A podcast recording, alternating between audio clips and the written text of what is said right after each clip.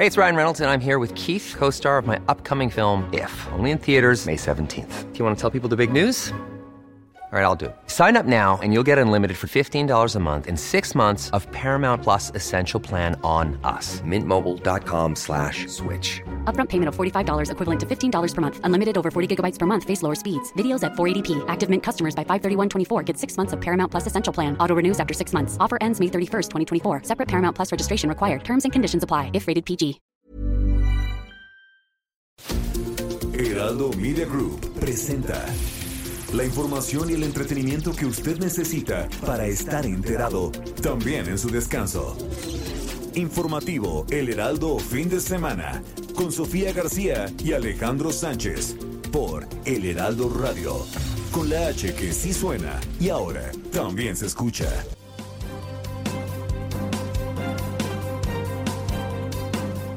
No es fuga de capital, al contrario, está llegando mucha inversión extranjera. Eh, son utilidades que no se reinvierten en México, se van.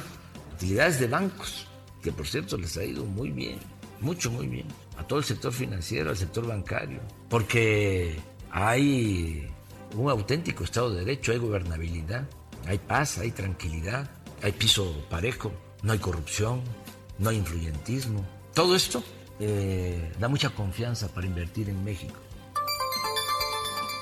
Se concluye que no hay posibilidades, no hay margen en el presupuesto de egresos de la Federación que permita destinar cantidades adicionales a, el, este, a una ampliación presupuestal de un órgano autónomo, además de que ya mencioné que no hay un registro de que haya sido en la historia de la evolución de los presupuestos de egresos anuales, se le haya otorgado una ampliación presupuestal a un órgano autónomo.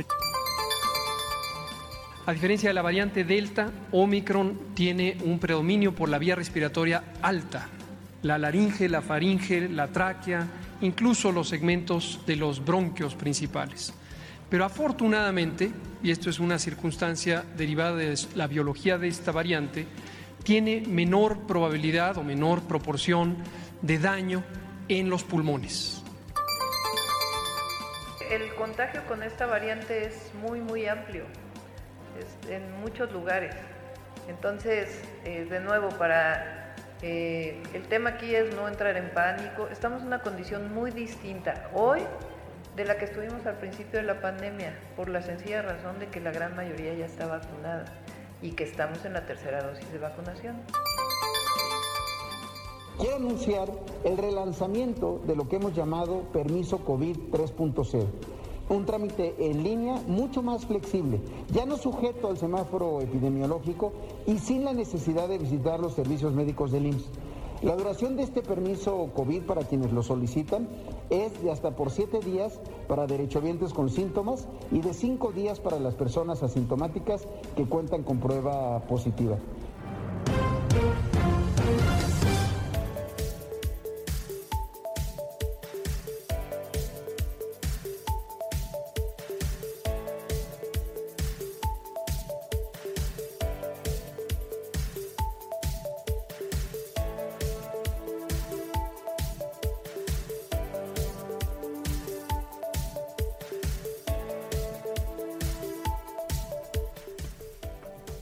Hola, ¿qué tal? Muy buenos días. Son las 7 de la mañana con 3 minutos de este sábado ya 15 de enero del 2022. Llegamos ya hacia la primer mitad del primer mes de este año 2022. Gracias por acompañarnos en los micrófonos del informativo fin de semana. Ya lo sabe, estaremos juntos aquí hasta las 10 de la mañana en todas las frecuencias de El Heraldo Radio y también más allá de las fronteras. Quédese con nosotros porque ya lo sabe, vamos a platicar de muchas cosas, entre ellas el tema de temas, la cantidad de contagios que se han dado y se han derivado a partir pues de esta variante Omicron. Ayer México rompe récord una vez más en el número de contagiados. Vamos a, a, platicarle cómo se está viviendo en todo el país y en el mundo, cuáles las medidas que se están tomando y qué y cómo estamos acá en México. Yo soy Sofía García y me da mucho gusto saludarte.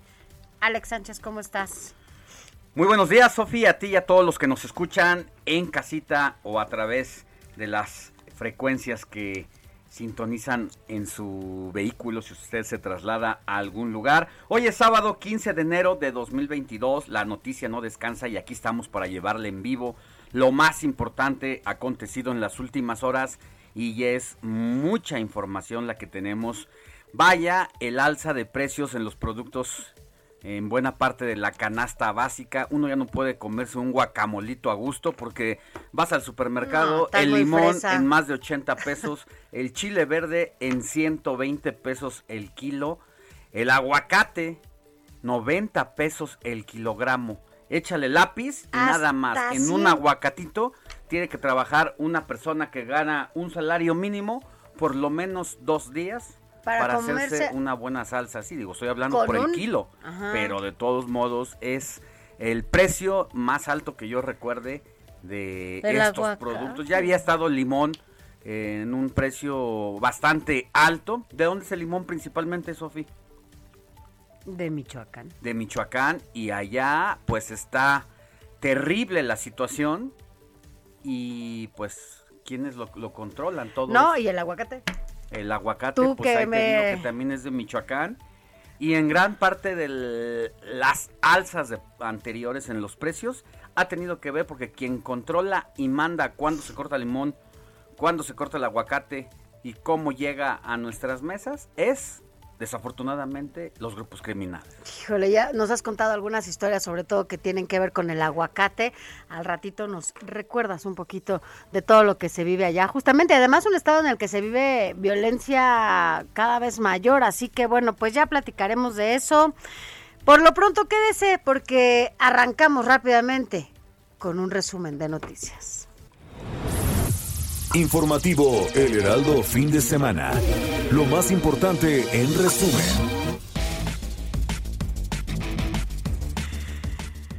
La Secretaría de Salud informó que el país registró este viernes 44.293 nuevos contagios de COVID-19, lo que representa un nuevo máximo histórico para una sola jornada desde el inicio de la pandemia, así como 195 decesos, con lo que se llegó a un acumulado de 4.302.069 casos confirmados y 301.107 fallecidos.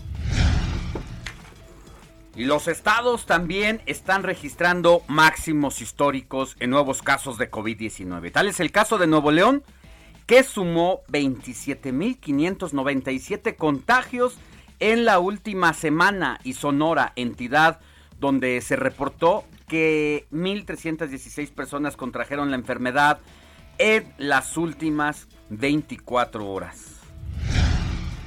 Y la Comisión Federal para la Protección contra Riesgos Sanitarios, la COFEPRIS, autorizó para su uso de emergencia el medicamento Paxlovid de la farmacéutica Pfizer para atender a pacientes con COVID-19 leve o moderado y con riesgo de complicaciones, con lo que ya van eh, con este medicamento. Bueno, pues ya son dos los tratamientos orales autorizados por COFEPRIS. Y vámonos a temas electorales, Alex, porque ahí también hay más información. Vaya que pues nos ha tocado de todo, ¿no? Con este agarrón que se dan entre el gobierno federal, el INE, bueno, ahí hay Así es, y el secretario de Gobernación, Adán Augusto López, reiteró que no hay margen para destinar mayor presupuesto al Instituto Nacional Electoral y aseguró que el órgano electoral podría obtener casi 3 mil millones de pesos de sus propios recursos para organizar la consulta de revocación de mandato es el secretario de Gobernación. Las medidas de austeridad o los ajustes presupuestales que son los que permitirían casi 3 mil millones de pesos, eh, digamos, conformarían esa bolsa, dinero suficiente para llevar a cabo la revocación de mandato. No hay margen eh, en el presupuesto público está muy acotado. Solamente nada más recordarle al secretario de Gobernación que esto es una disposición del Tribunal Electoral del Poder Judicial de la Federación. Y la pregunta también es si se van a pasar por el arco del triunfo la decisión del máximo tribunal electoral del país al hacer o al decidir que por un lado el INE tiene que cortarse, ajustarse el cinturón, ya lo hizo, y por el otro lado Hacienda tenía que aflojar una parte de la bolsa para sacar adelante este compromiso. Tal como lo dijo el tribunal. Y bueno, por su parte, el consejero de presidente del Instituto Nacional Electoral, ah no, el consejero electoral Ciro Murayama advirtió que desde el gobierno federal, bueno, pues persiste una campaña de descrédito al INE y a cualquier órgano autónomo que no se que no se someta a él y calificó de inviable el plan de austeridad planteado por el Ejecutivo Federal. Así lo dijo Ciro Murayama. Pues yo veo que está un tanto cuesta arriba encontrar cierta sensibilidad y racionalidad en las decisiones del gobierno, más bien persiste esta campaña de descrédito de la autoridad electoral, una autoridad electoral pues que ha sido muy seria y respetuosa con el gobierno que organizó las elecciones a través de las cuales ellos llegaron al poder, pero pues como hemos visto hay una animadversión profunda hacia los organismos autónomos y hacia toda aquella institución que no se ponga a las órdenes del, del poder en este momento y por ello pues el embate hacia el INE. Y sobre este mismo tema, ya también hay diversas opiniones, como es el caso de la jefa de gobierno de la Ciudad de México, Claudia Sheinbaum, que señaló que Lorenzo Córdoba es el principal vocero en contra del Instituto Nacional Electoral y no su presidente, pues utiliza los recursos públicos como dispendio de la institución y de manera superflua. Así lo dijo Claudia Sheinbaum. El presidente del INE es el principal vocero en contra del INE. O sea, ¿cómo justificar que con recursos públicos las mascotas de personal de confianza eh, puedan tener los alimentos a las mascotas? Entre muchas otras cosas que se presentaron ayer. Entonces hay que decirle al presidente del INE que defienda al INE, pero que lo defienda no con estos gastos superfluos que se están haciendo en el Instituto Nacional Electoral, porque él parece el vocero en contra del INE. Vámonos a más temas en materia de seguridad porque el líder del cártel de Santa Rosa de Lima, José Antonio Yepes Ortiz, el Marro, fue condenado este viernes a 60 años de prisión por el delito de secuestro agravado, que lo mantiene recluido desde agosto de 2020 en el penal del Altiplano en el Estado de México. Los detalles se los vamos a dar más adelante. En asuntos económicos, el gran tema de la semana, la directora ejecutiva de Citigroup, Jane Fraser, anunció que el proceso de venta de Banamex iniciará en marzo próximo y reiteró que esta operación es un tema de estrategia que va a beneficiar a los accionistas del grupo financiero estadounidense. Y en información internacional, tres personas resultaron heridas este sábado, entre ellas dos estadounidenses, tras un ataque con arma blanca en las cercanías de la Universidad de Tokio durante la aplicación del examen de admisión para esa casa de estudios, mientras que el agresor, bueno, pues fue detenido por la policía local. Es momento de conectarnos con Adrián Caloca para que nos dé un resumen de la jornada deportiva de este fin de semana. Adelante, Adrián, buenos días. Muy buenos días, Sofía Alex, y a todos nuestros queridísimos radioescuchas, deseándoles un extraordinario inicio de fin de semana. Y qué mejor manera de hacerlo, como siempre se los digo, que estando bien enterados de todo lo que está sucediendo alrededor del mundo de los deportes. Por ello, más adelante estaremos platicando acerca del inicio de la postemporada de la NFL, los playoffs, la ronda de comodines que justamente hoy inicia quién contra quién y a qué hora serán los encuentros, lo estaremos comentando. De igual forma, el desarrollo de la jornada 2 del torneo Clausura 2022 de la Liga MX que inició el día de ayer, qué encuentros hubo, los resultados sobre todo, por supuesto, y los encuentros de esta jornada sabatina. De igual forma, el caso de Novak Djokovic, que sigue dando de qué hablar. El tenista número uno del mundo estará o no en el primer Grand Slam del año, el abierto de Australia.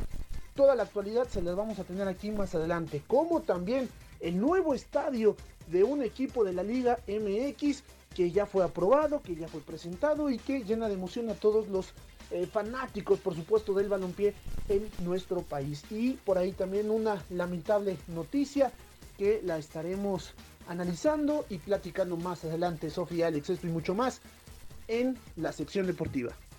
Gracias, mi querido Adrián.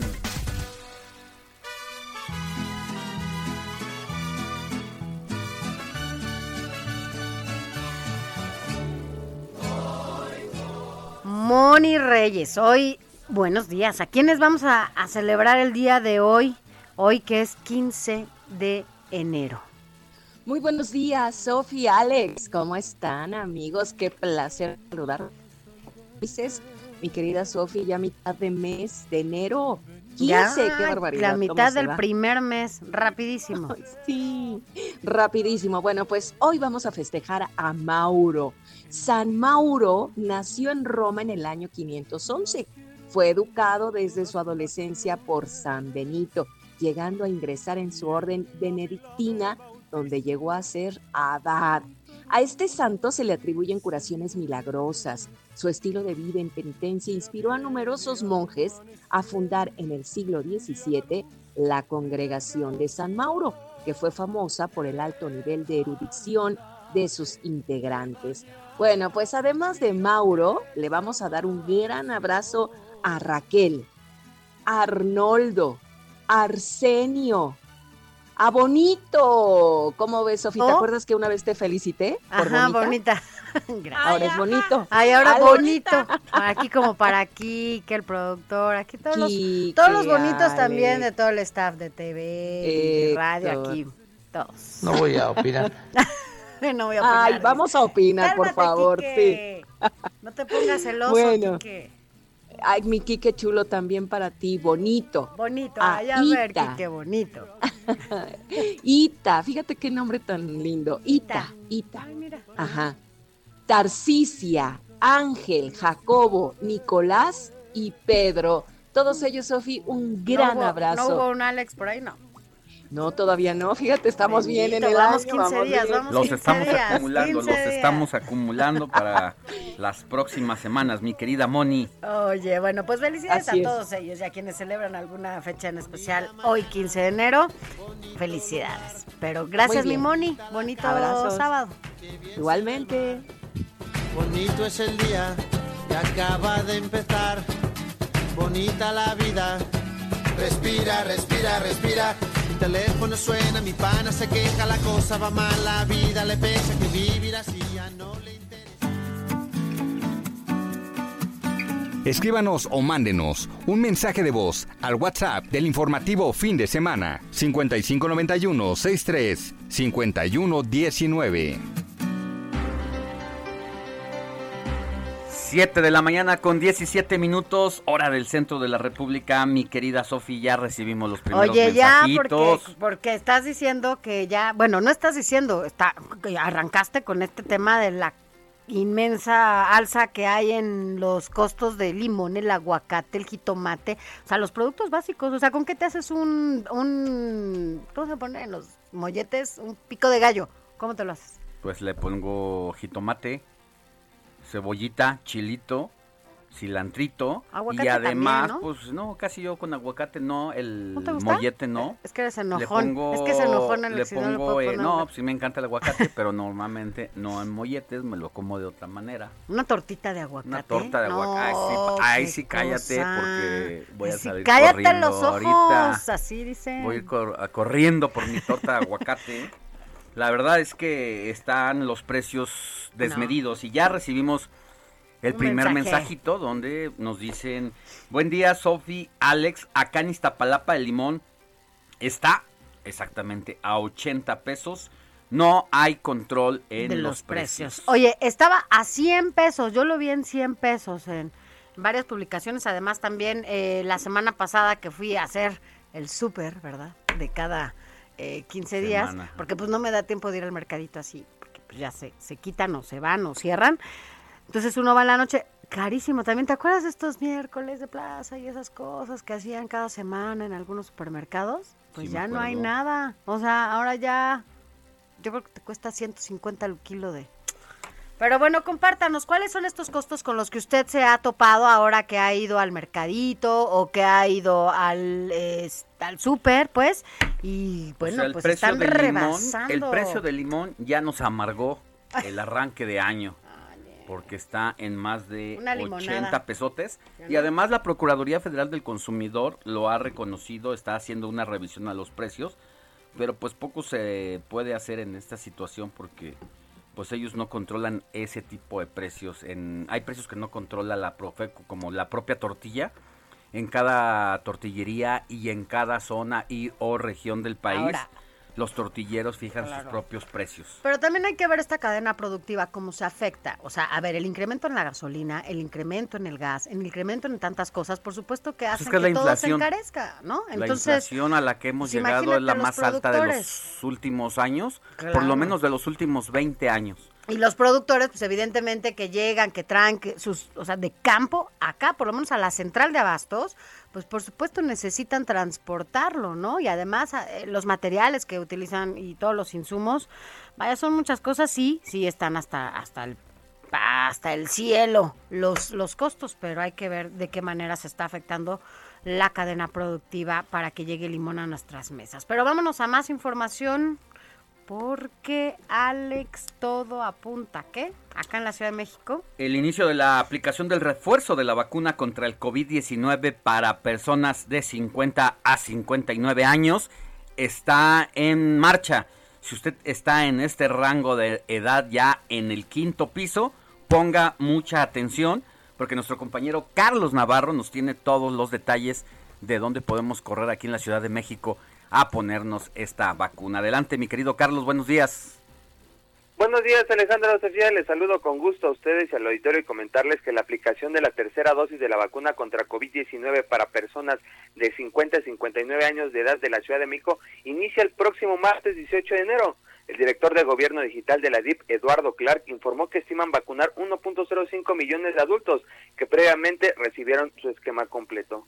El calendario de vacunación, de acuerdo a la primera letra de apellido, es el siguiente. Los que tengan la letra A es el martes 18 de enero, B, C y D, miércoles 19 de enero, E, F y G, jueves 20 de enero, H, I, J, K y L, viernes 21 de enero, M, N y O, sábado 22 de enero, P, Q y R, martes 25 de enero, y S, T, U, V, W, X, Y Z, el miércoles 26 de enero. En este caso, serán 10 días los que contemplan las autoridades para vacunar a, más de un millón de personas de 50 a 59 años de edad.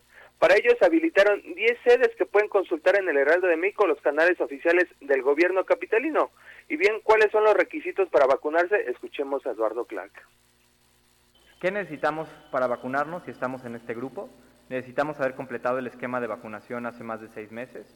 En este caso, haber recibido la segunda dosis antes del 26 de julio del año 2021 y llevar impreso el expediente que pueden descargar en mivacuna.salud.gov.mx. A las personas que se han registrado como candidatas para recibir el refuerzo en la página de Mi Vacuna, también les estaremos enviando un mensaje de texto con su cita personalizada. Por eso les pedimos que se registren para el refuerzo y así poder hacerles llegar una cita que les hará más fácil saber a dónde acudir, qué día y a qué hora. Apenas concluya la vacunación de refuerzo para personas de 50 a 59 años de edad de la Ciudad de México, inicia la atención para los de 40 a 49 años. Escuchemos. Lo que buscamos es tan pronto terminemos la vacunación de este grupo, comenzar casi de manera inmediata al día siguiente de concluir con la vacunación del grupo de 49 de 40 a 49 años.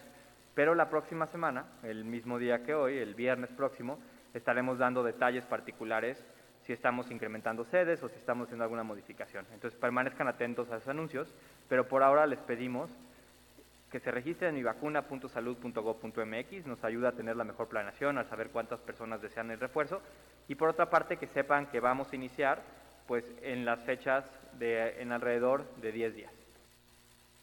Por último, comentarle a nuestros radioescuchas que si no han recibido su primera o segunda dosis, el Pepsi Center estará habilitado del martes 18 de enero al viernes 21 de enero para la aplicación del biológico. En esta ocasión tienen disponible AstraZeneca, si es que si no ha recibido alguna de las dos dosis, está disponible la vacuna de AstraZeneca del 18 al 21 de enero en el Pepsi Center. Alejandro Sofía, información que les tengo.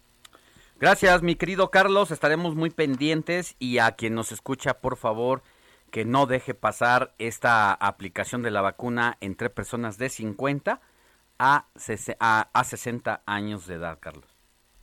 Así es, eh, inicia este martes 18 de enero, estén pendientes de cuando les llegue el mensaje que tradicionalmente envían las autoridades para que vayan por su refuerzo.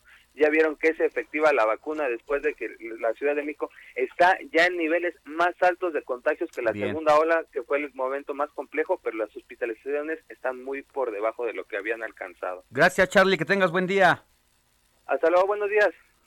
Al volver de la pausa, le voy a contar que 2.000 elementos del ejército mexicano fueron desplegados a una entidad. Le voy a decir cuál y cuáles son todos los detalles. Pausa y volvemos con más.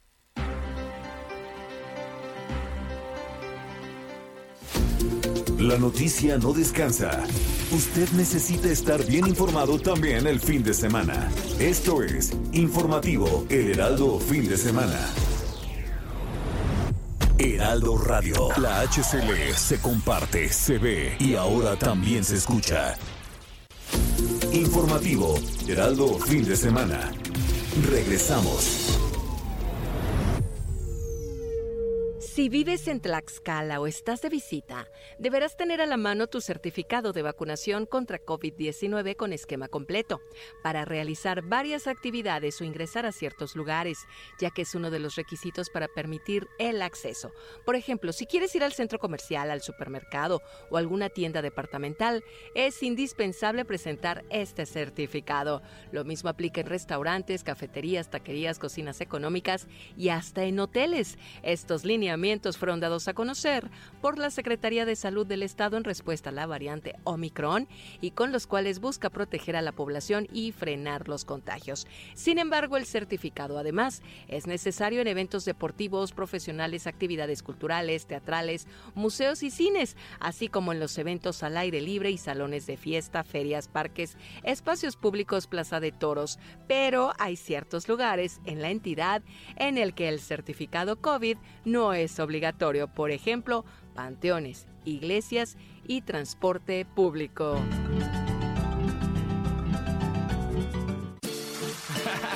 Mr. 305 checking in for the remix. You know they had that 75 Street Brazil. Well, this year's gonna be called Gallo. que hola gata, que hola omega. And this how we gonna do it. Dale! One, two, three, four, uno, dos, tres. I know you want me.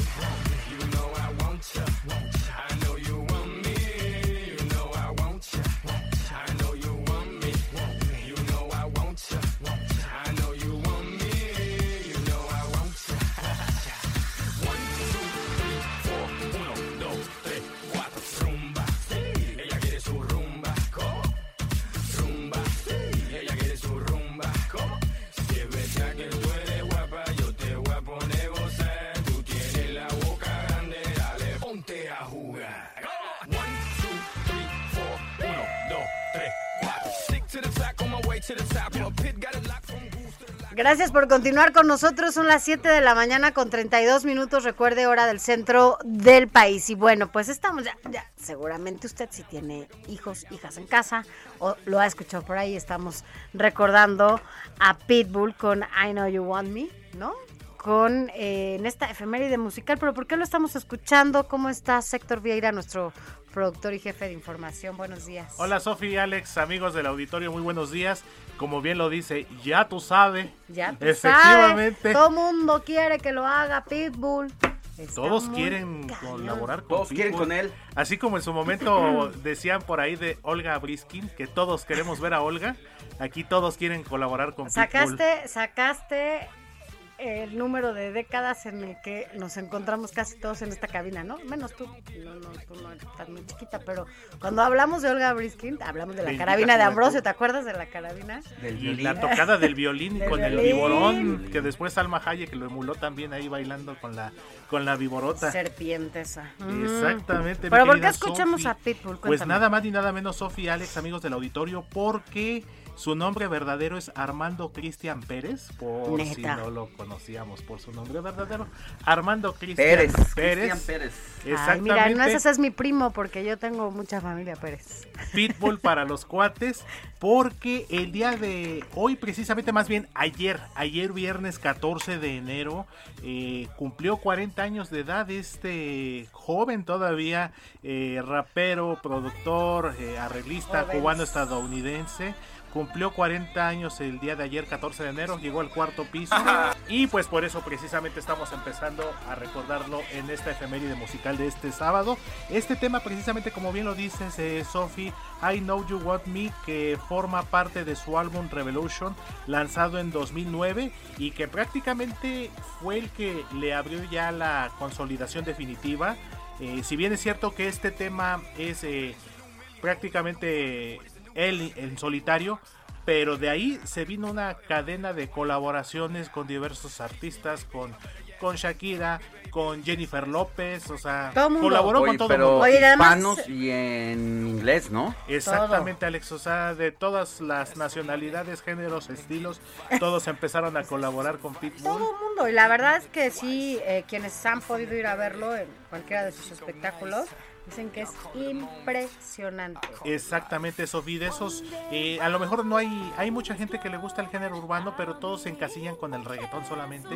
Pitbull es A ver, ¿qué es entre lo rap, que- entre pop. Y eso es lo que decíamos ahorita fuera del aire con Quique, nuestro operador, que también dice saberle a esos asuntos. Eh, dice, solamente Dice. No, lo que comenta Quique es cómo empezó con el hip hop y poco a poco él se fue reconstruyendo, cambió su imagen, se fue adaptando a la música que estaba sonando del momento y a lo que le estaba pidiendo el público. Y la verdad es que no es fácil porque cuando tú ya traes un estilo, estás preconcebido en un género musical, dif- difícilmente puedes salir de esa caja y lograr salir de esa caja, transformarte y hacerlo bien ¿no? es un mérito que hay que reconocer. Te guste o no te guste lo que hace, pues al final de cuentas es un impacto y hay un antes y un después en torno, por ejemplo, a esto del reggaetón y del hip hop con este cantante. Exactamente, Alex Sofi. Eso habla también de la versatilidad del artista, como bien lo dices. No necesariamente se encasilla en un género, en un estilo. Y pues a final de cuentas yo creo que todos, independientemente de los gustos musicales que tenemos, ubicamos, nos gusta y hemos quizás mí- hasta tarareado, bailado ahí, Claro, algunas. A mí sí me gusta lugar. Pitbull, ¿eh? A mí la verdad es que me momento. impresiona mucho justo a esta cantidad. Son varias eh, mezclas, por llamarlo, as- decirlo de alguna manera, eh, diferentes tipos de música, o ha, can- ha hecho cosas con todo mundo a ver y la verdad es que eso también es un mérito, exacto, Claro. no es tan fácil eh, convivir, ¿no? Con los diferentes eh, tipos de música y diferentes eh, cantantes, ¿no? Es- Personalidades. No, A ver si el buen sea- Quique ahorita nos sorprende con un dueto ahí donde esté Pitbull, no sé, con Shakira, ¿puede ser? Exactamente. ¿Con, con quién Y- más? A ver, Kika, sí, A mí en lo en personal. Cristina Aguilera, que era lo que estábamos. eh, Ay, Cristina tiene una un voz momento, impresionante, ¿no? Yo en lo personal me quedo, me gustan varias colaboraciones de Pitbull con varios artistas. Yo en lo personal me quedo con la que hizo en 2011 con Jennifer López, On the Floor. Ah, On the Floor, que también se muy, puede. muy On buena. the Floor, es lo único que me sé de la canción. On the Floor, siempre la cantaba. pero Que tiene un arreglito, un estilo muy parecido ahí a, a la lambada. Ya. En el, en el arreglo. Ah, y además entonces- con Jennifer, ¿no? Y con baila. Jennifer López, que Ajá. es la bomba sensual, yo creo que de los últimos 20, 25 años, una mujer que se conserva a pesar de sus poco más de 50 Cálmate, años. como que talentosísima. eh, Está guapísima. guapísima, Muchas o sea, mujeres ahora ya los 40 son los 30 y así nos vamos, ¿no? Un poco haciéndole para atrás. Exactamente. Y Pero a ver, ¿no- ¿nos vas a sorprender o no nos vas a sorprender? Que nada más para saber, para decirle a la gente que nos está escuchando si, si no lo vas a hacer o no, cómo le vamos a... A ver, el a buen, el decir. buen Quique, que es el maestro de la A ver, ¿qué vas a poner, Quique? Ya tú sabes, hijo, ¿qué? Justamente. Ah, mira, on the floor.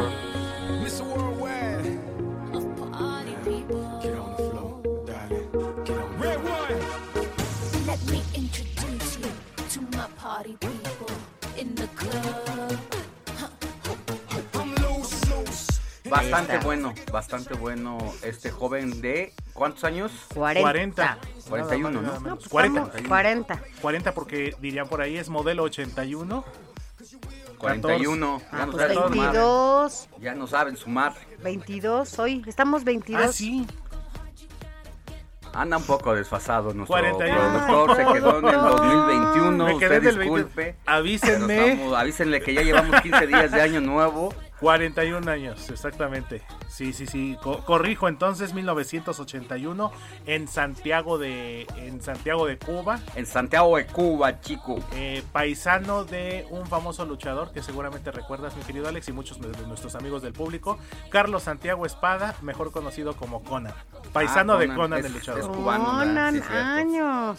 Que anda por ahí. Aquellas lejanas y clásicas rivalidades con el perro aguayo, Muy con los fortachón, ¿no? hermanos él. Dinamita. Conan super fortachón, un hombre alto. que después se volvió actor, se volvió De cantante. eh, todo, anduvo de novio con reality no sé quién. shows, algunas polémicas. Siempre la personalidad de los, la personalidad de los cubanos muy, muy pintoresca, muy peculiar, pero también gente muy talentosa, como en el caso de nuestro buen amigo Pitbull. Pitbull, y por eso lo recordamos. Y hoy, justo 41 años, es por lo que lo estamos recordando. Usted ahora con On the Floor, con eh, Jennifer López. Gracias, gracias Héctor.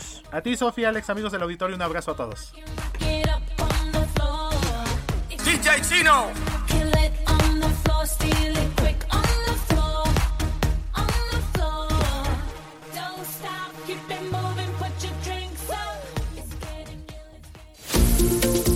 Informativo El Heraldo Fin de Semana con Sofía García y Alejandro Sánchez. Síganos.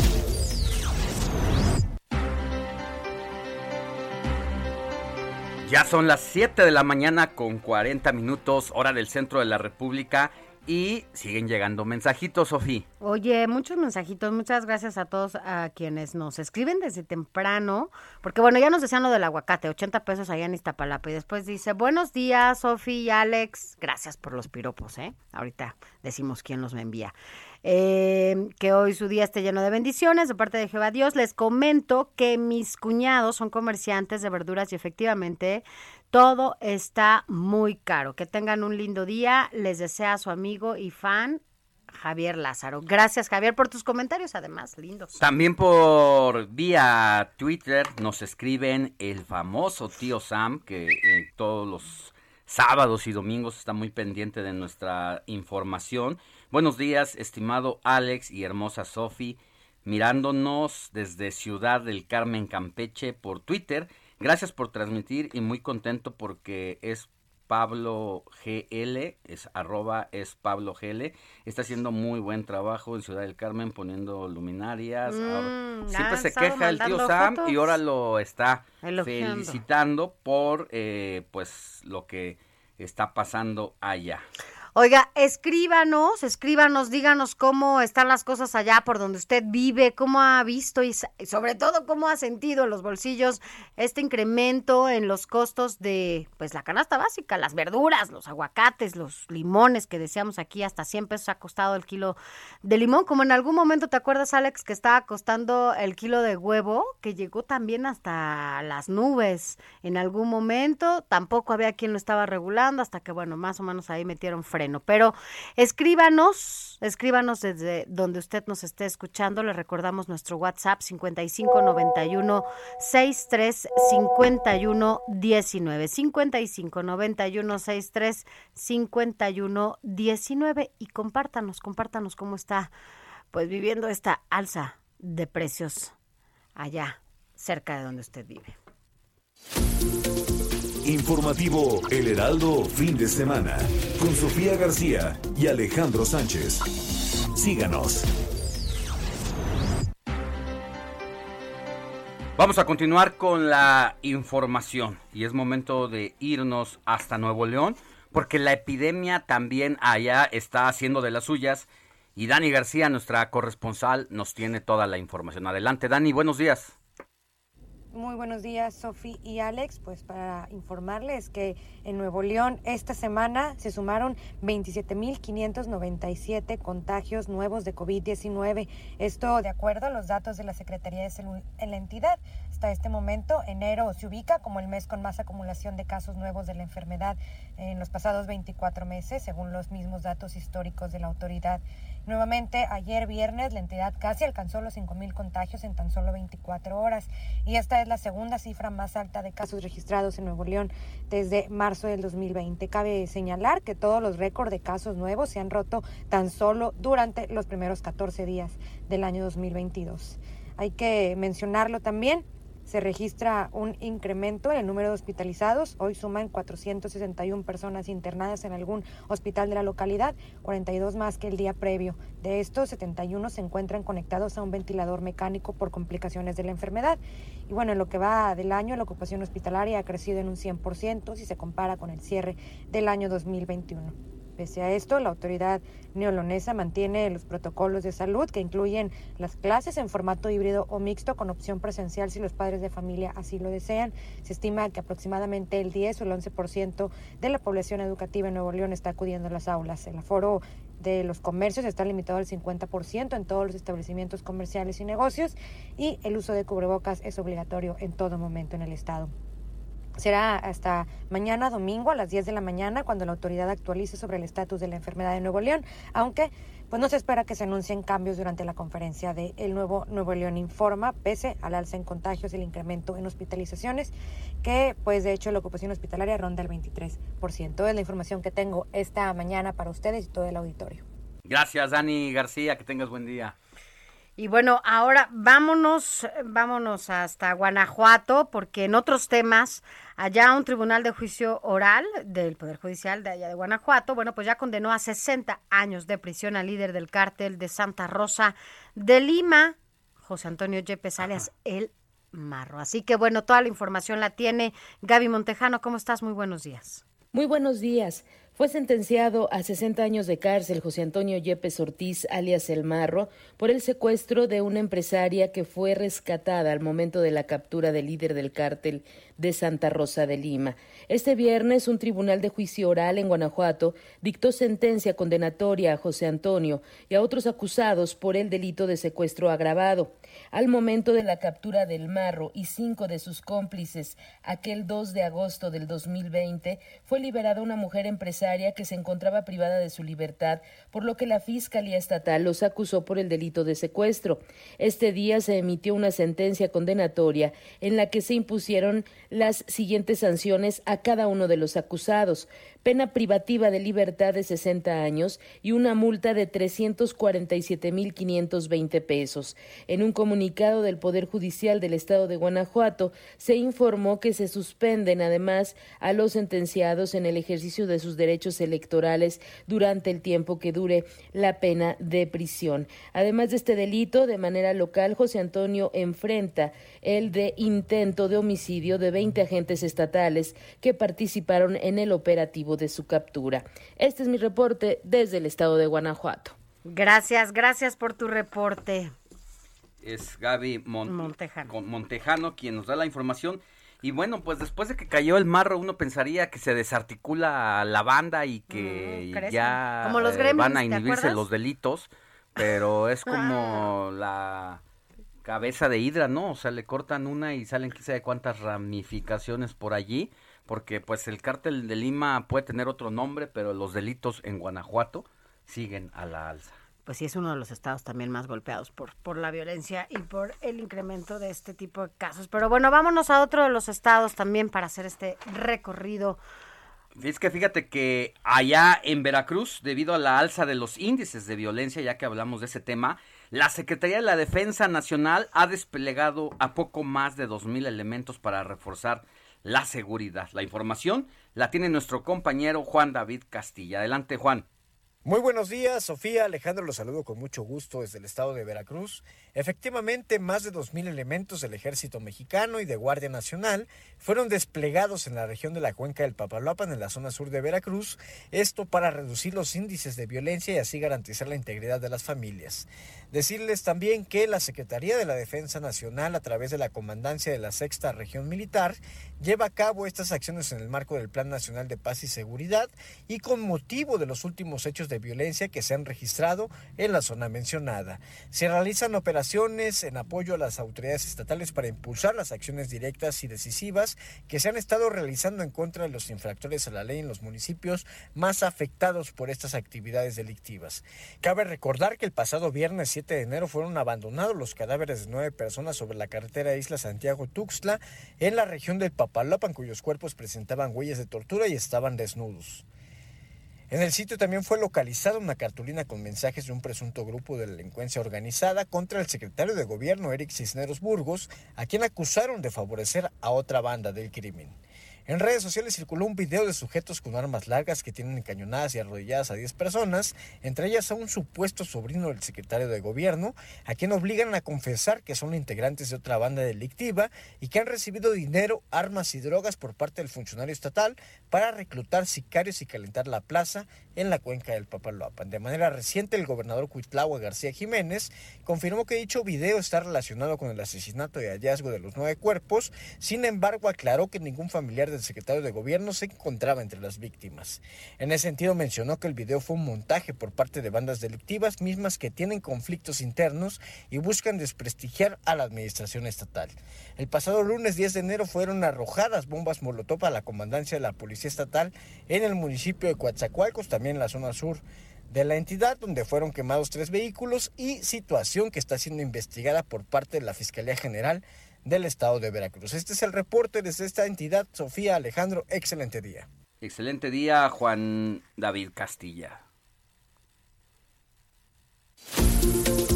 Informativo El Heraldo, fin de semana, con Sofía García y Alejandro Sánchez. Síganos.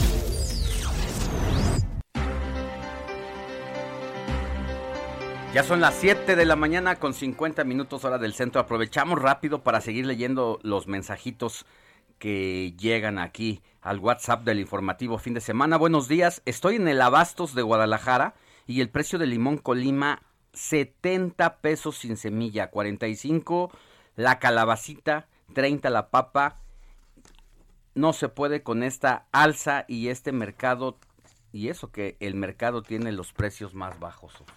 Pues sí, ya, ya lo hemos dicho. La verdad es que están por las nubes los costos de la canasta básica de las verduras que usted utiliza y que yo también utilizamos para hacer una ensaladita, una salsita, cualquier cosa básica que utilicemos en cocina, bueno, pues ahorita está por las nubes. Así que bueno, pues veamos cómo sigue esta, esta situación en lo que sigue del año, porque todavía nos falta un buen, apenas vamos empezando. Oye, y es que también la calabacita está, está en, al, en un precio alto. Tú sabes que los taqueros, sobre todo aquí en la Ciudad de México, hacen un falso guacamole y en lugar de ponerle el aguacate le ponen calabaza. Entonces ahora ya ni el falso aguacate está en buen precio.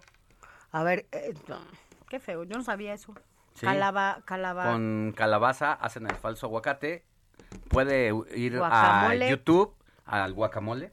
Puede ir a YouTube, cómo hacer un falso guacamole, con calabaza y le van a dar las instrucciones. Bueno, una calabaza, pero bueno. Al pastor ya. le ponen cebolla también. Hay tantas falsedades ya, Dios mío. Ni siquiera en los tacos al pastor ni en el guacamole se pueden confiar. Oigan, rápidamente, esto es información para usted que nos escucha y si tiene alguna cuenta en Banamex o City Banamex. Resulta que a partir de que se anunció la venta de este banco en México, bueno, pues ya sabe que siempre están los malosos en todos lados esperando cualquier oportunidad para poder llegar a usted y poder atacar sus cuentas y con eso, bueno, pues vaciarlas. Y es que resulta que a partir de esto, bueno, pues están recibiendo algunos correos eh, que ya Banamex eh, salió a decir que no tiene nada que ver y que no caiga en este tipo de fraudes. Este correo dice que como parte del proceso de venta de la banca empresarial y de consumo de City Banamex, pues necesitamos verificar sus datos. Recuerde que si en 24 horas no son actualizados, su cuenta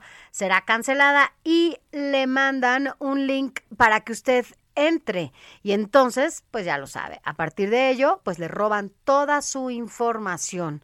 Así que no caiga, es falso, lo vamos a poner en nuestras redes sociales para que usted también tenga claro cómo es este correo y bueno, sobre todo, pues que no, no vaya a caer en ninguna provocación y con ello pierda sus datos, su dinero y bueno, pues con todo lo... Y además tampoco a rumores, nosotros hemos estado hablando aquí con especialistas y en estos micrófonos eh, nuestros compañeros en los diferentes informativos han dado a conocer que bueno, que sus cuentas no corren riesgo, así que no se preocupe, no hay ningún riesgo, se va a vender, no será la primera vez que se venda un banco, ¿va? Eh, así que bueno, pues ya hay varios que han alzado la mano y que seguro están contentos de poder recibir esta cartera. Así es, nosotros prácticamente ya llegamos al final de esta primera hora del informativo de fin de semana. Y pues es, es antes de irnos, Sofi, Hay buenas noticias, por lo menos en lo que tiene que ver con un tratamiento oral para COVID-19 que ya se autorizó, es el segundo que autoriza la COFEPRIS.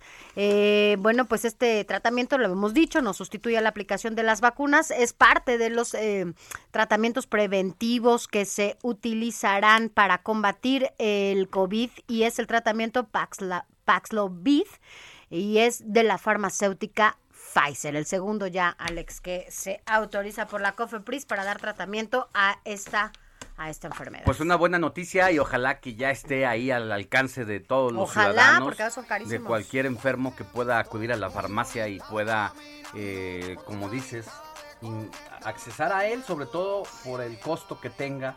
Entre más se distribuya, Pero hay que cuidarnos mejor precio. antes. Pues ya es momento de despedirnos por esta hora. Nos Aquí. seguimos eh, ahora en si usted quiere seguirnos a través de las distintas frecuencias, ahí seguimos o si quiere encenderle a su tele, canal 10 de televisión abierta, 161 de Easy, 151 de Skype. Pausa y volvemos con más.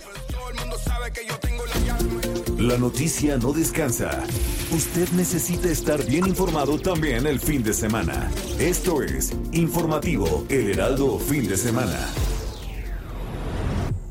Heraldo Radio.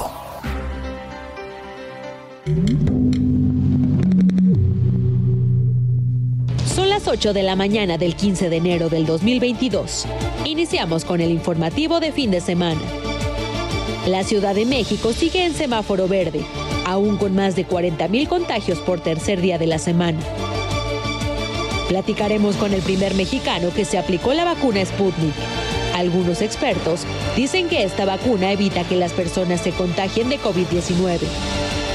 El Instituto Mexicano del Seguro Social relanzó la plataforma para permisos COVID 3.0. Les tenemos la información de cómo sacar este comprobante. Además, se realizó el primer trasplante de corazón de cerdo a un humano. Les tenemos los detalles. Iniciamos con el informativo de fin de semana con Sofía García y Alejandro Sánchez.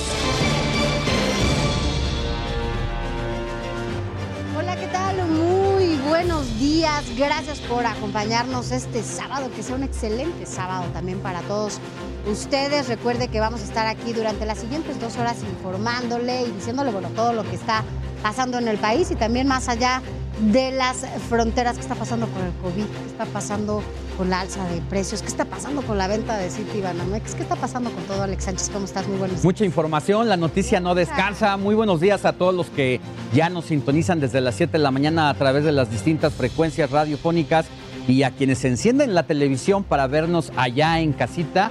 Hay mucha, mucha información. Así arrancamos con el informativo de fin de semana.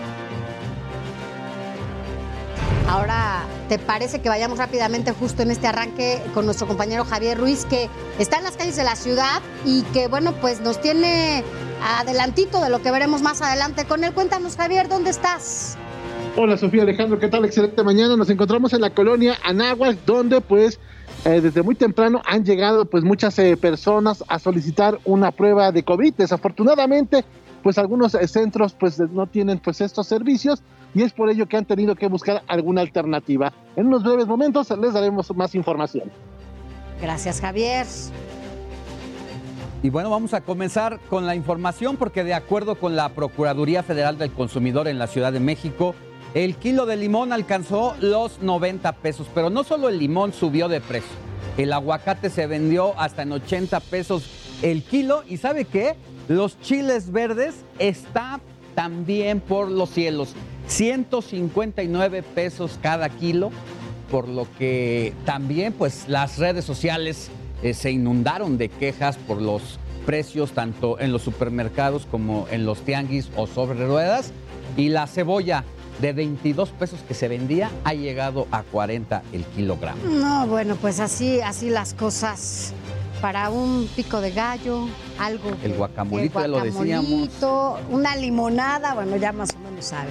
Mire, vámonos a más información porque tras el anuncio de la venta de, Banamex, eh, Citi ha informado que, bueno, pues tiene fecha para comenzar con este proceso de venta que dejará a la empresa con una ganancia de entre 12 y 15 mil millones de dólares. Será eh, para la primera de la primavera de este año cuando se arranque con este proceso. Así que, ojo, esto apenas va a empezar, es un proceso largo. Para quienes tienen cuenta en este banco, no se preocupen, la verdad es que no hay riesgo alguno.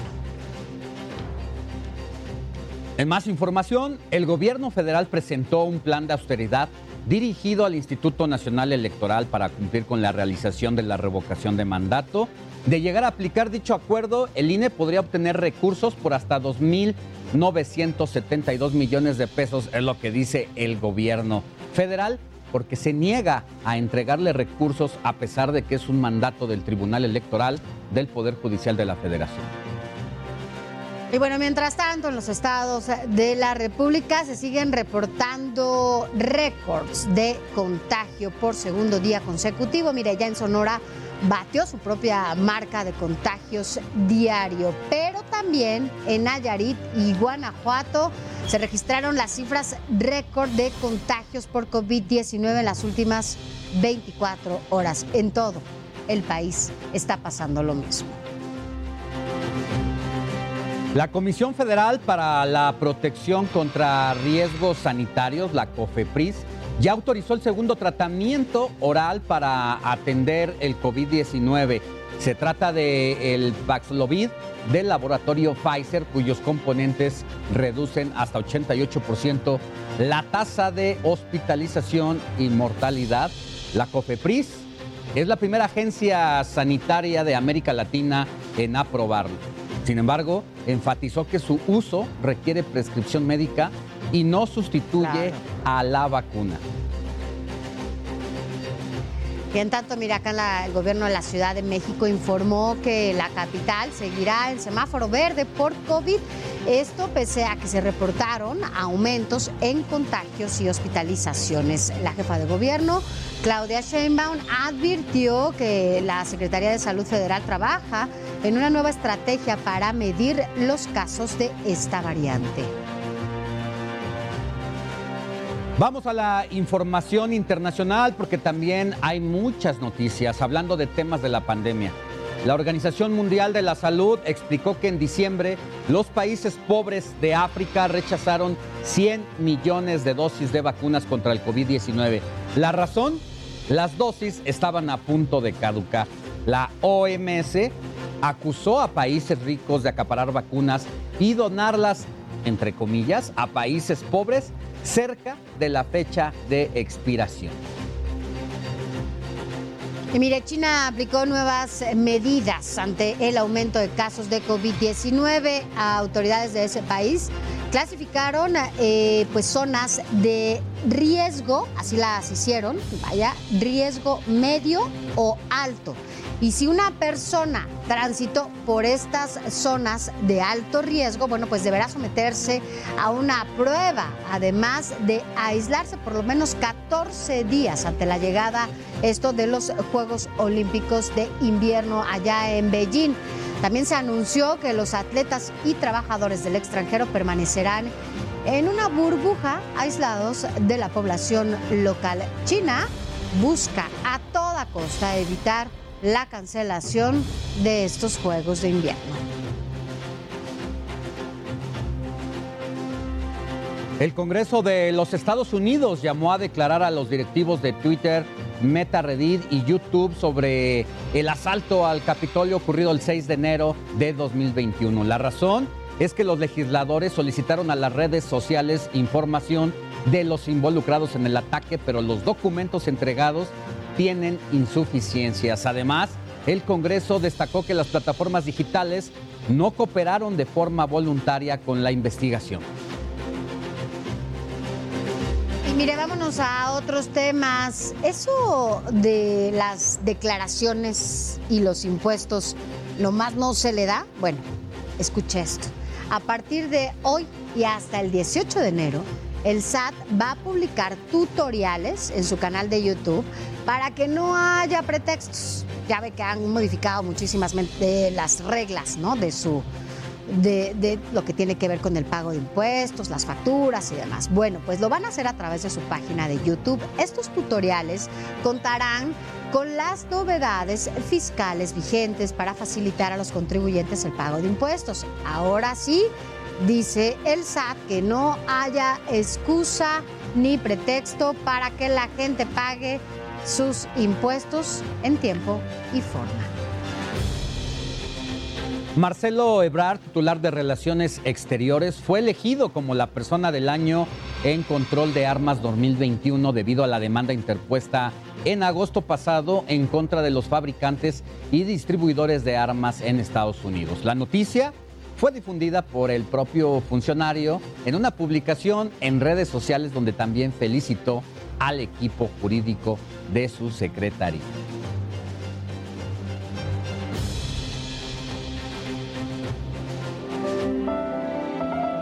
COVID-19.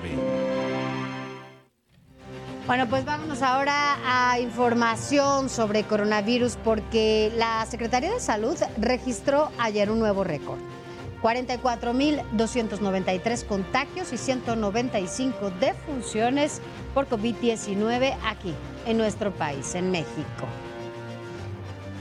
Y de acuerdo con la dependencia federal, entre el sábado 8 de enero y ayer viernes se registraron un total de 218.951 contagios y 924 fallecidos a causa precisamente del COVID-19.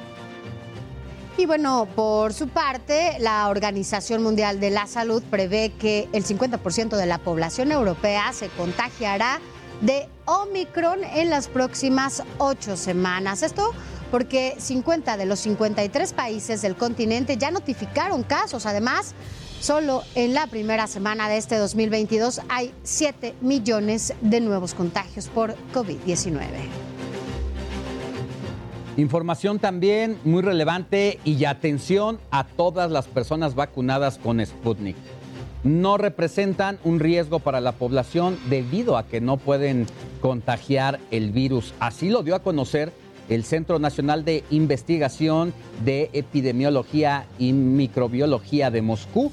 Además, tienen 14 veces menos posibilidades de sufrir una infección severa, ya que la dosis Sputnik cuenta con una eficacia del 97.6% de pues, posibilidades a no infectarse.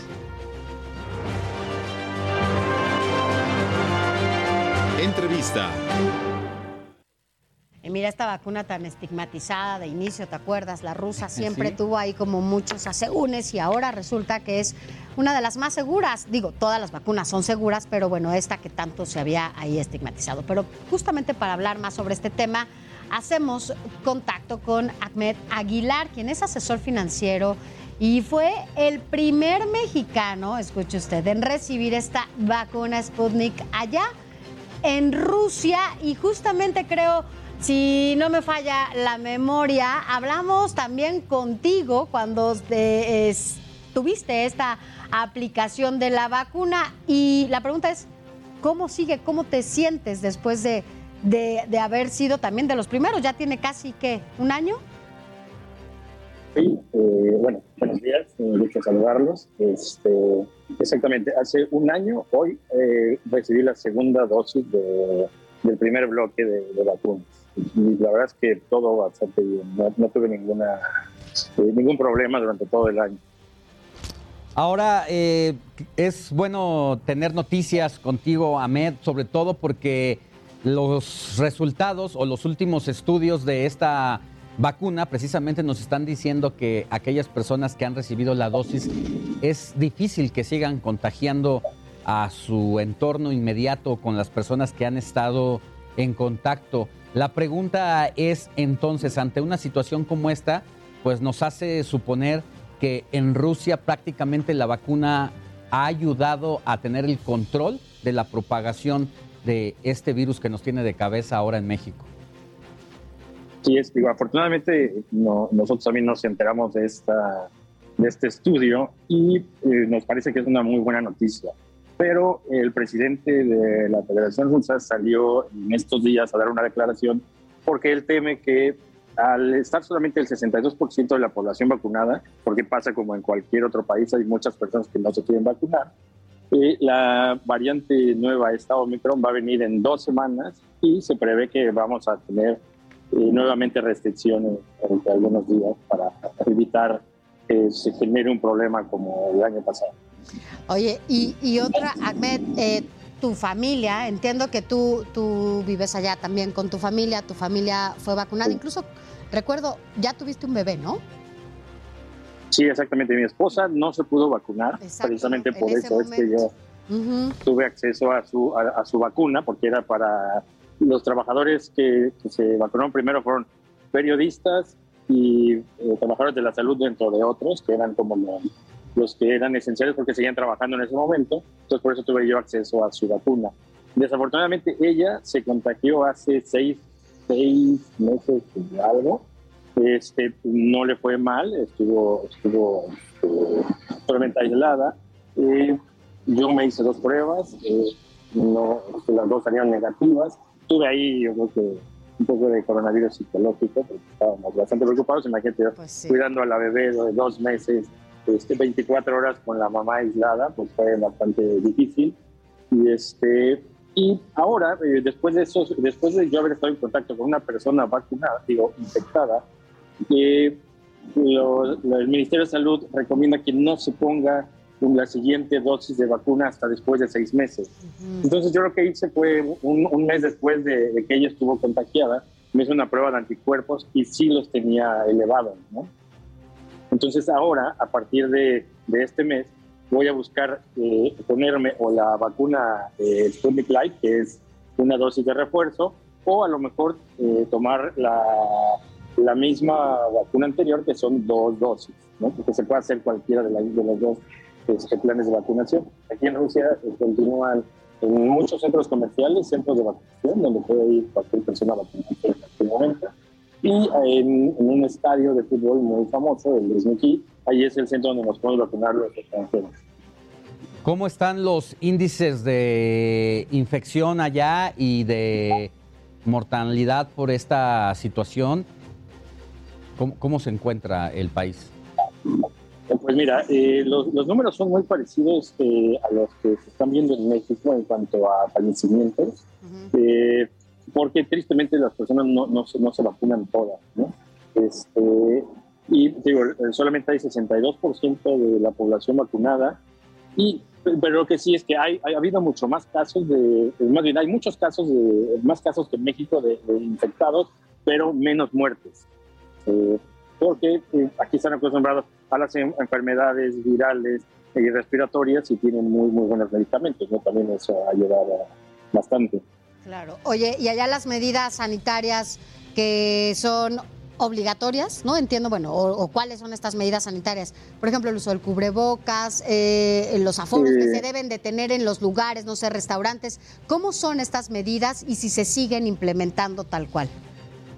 si se siguen implementando, por ejemplo, eh, si tú quieres ir a un partido de hockey o de fútbol, el aforo es reducido, está por el 30% de, de, la capacidad de los lugares donde se venden los eventos. Para ir a los restaurantes, eh, tú tienes que llevar un código QR que te dan si estás vacunado con el esquema completo o si te enfermaste y el Ministerio de Salud comprueba con tu PCR de que ya tienes anticuerpos. ¿no? Entonces, con ese código QR tú haces reservaciones en los restaurantes y ellos te contestan a qué hora puedes asistir al restaurante a comer, a cenar, lo que sea, ¿no? Los horarios habían estado disminuidos, cerraban todo temprano. Eh, y, este, y pues luego, eh, el uso de cubrebocas en lugares públicos, el uso de alcohol también, en, hay dispensadores de alcohol en todos los lugares públicos. Y por ejemplo, tú vas a un supermercado y no te cobran si no llevas cubrebocas, ¿no? Bien. Bueno, pues. Ahmed Aguilar, muchísimas gracias por haber estado con nosotros y un saludo hasta allá, hasta Rusia. que se ve que ah, es una gélida noche la que estás pasando. Ya, la allá. nieve se ve. Un se ve poquito. la nieve. Sí, sí. Está nevando un poquito y hoy- no está haciendo tanto frío, pero ya, ya hemos pasado unos días de menos 20 y tantos grados.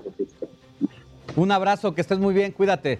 Igualmente, gusto en saludarlos y estamos a la orden. Gracias, Ahmed, el primer mexicano que recibe la vacuna rusa allá, justamente en Rusia, porque él vive allá con su familia.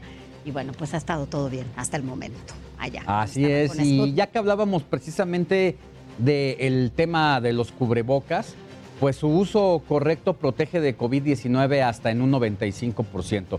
Pero ¿cuáles son los mejores ante la variante Omicron? La respuesta en esta nota de mi compañero Antonio Anistro. El uso del cubrebocas sigue siendo una de las medidas auxiliares más efectivas para reducir el número de contagios de COVID-19. De acuerdo con la Organización Mundial de la Salud, usarlo de manera correcta aumenta hasta en un 80% la protección contra el virus.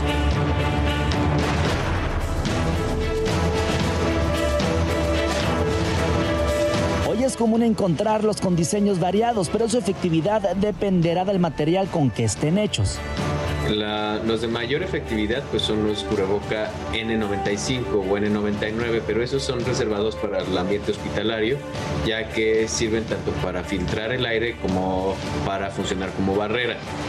Incluyendo también los KN95 que ya son eh, para uso comunitario eh, y también para filtrar aire, pero son un poco más cómodos y más accesibles para para la comunidad. Un cubrebocas KN95 es el más eh, recomendado por expertos.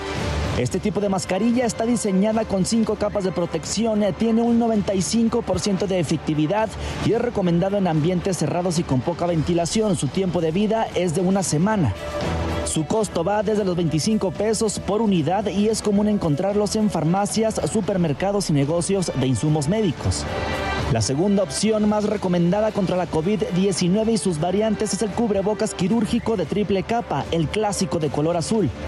Estos eh, también tienen un, grado alto de funcionar como barrera, o sea, evitan expulsar las partículas virales y también en menor grado, pero sí algún grado, alrededor del 60-70% de efectividad para eh, funcionar como filtro. Estos tienen tres capas de protección, eh, tienen un 60% de efectividad y son recomendados en ambientes abiertos y ventilados. Son desechables. Su tiempo de vida es de 6 a 8 horas. El costo va desde los 10 pesos y también es común encontrarlos en farmacias y supermercados. Si de cubrebocas caseros hablamos, la recomendación de la UNAM es utilizar uno siempre y cuando sea de tela combinado con sintético. Si nosotros utilizamos un- una tela 100% algodón, va a ser muy difícil que se evapore y que se seque rápidamente. Por eso se recomienda combinarlo, eh, que sea una tela combinada con algodón y material sintético. Estos cubrebocas son efectivos con tres capas combinadas de algodón y sintético, tienen hasta un 50% de protección y son recomendados en lugares abiertos. Además, la recomendación es de un día de uso y lavarlo, tener al menos cinco para alternar. Estos van desde los 10 pesos y se pueden adquirir en negocios locales. Pero ¿cuáles cubrebocas son los que no sirven para protegerse contra la COVID-19 y sus variantes? La Organización Panamericana de la Salud no recomienda el uso de cubrebocas únicamente hecho de tela ni tampoco con válvula. Estos cubrebocas protegen exclusivamente al usuario, no a los demás, porque el aire sale sin filtrar. Entonces no hay que usar cubrebocas con válvulas. Ante este aumento de contagios por la variante Omicron es importante no bajar la guardia. Su uso correcto es cubriendo nariz y boca. Antonio Anistro, Heraldo Televisión. Pues así las cosas con el cubrebocas. Sale Hay que usarlo, ya escuchó usted, no los cubrebocas de válvula, ni mucho menos los de tela. Que esos desde el de- inicio, ¿no? Habían dicho que no, se, no servían los Así de es, válvula. los de válvula, eso pues es que en gran medida son para que no se te empañen los lentes y obviamente pues tiene eh, un filtro allí que hace que, todo se expulse de Pero para quienes usan lentes, por ejemplo, o usamos, yo uso para manejar, se ponen arriba del cubrebocas para que no se le empañen, porque a veces uno ya no sabe si lo está viendo o no lo están viendo tan, tanto empañado. Pero bueno, así las cosas. Oiga, es momento, en otros temas, de ver qué sucede en el mundo del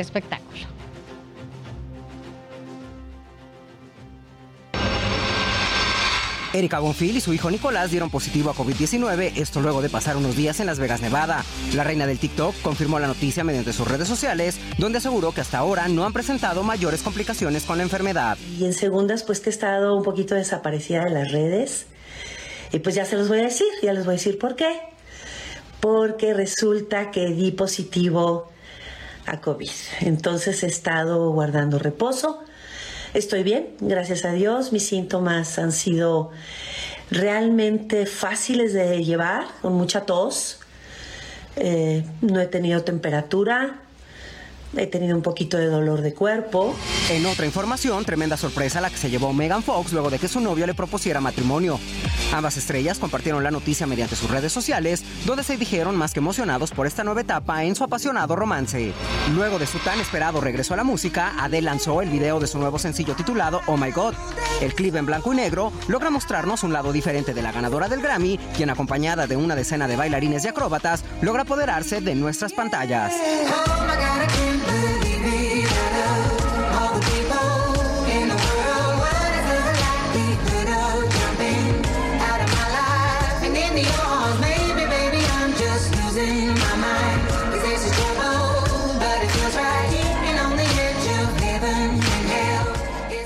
Mí sí me gusta, ¿de la ti te gusta? Sí me gusta, me gusta de él, la verdad. Además ha hecho un gran esfuerzo por una nueva imagen. Pero bueno, Guapísimas. vámonos a otra información. Más adelante, le vamos a decir, se define la situación legal de Jonovic en Australia. Eh, ¿Qué dijo el juez?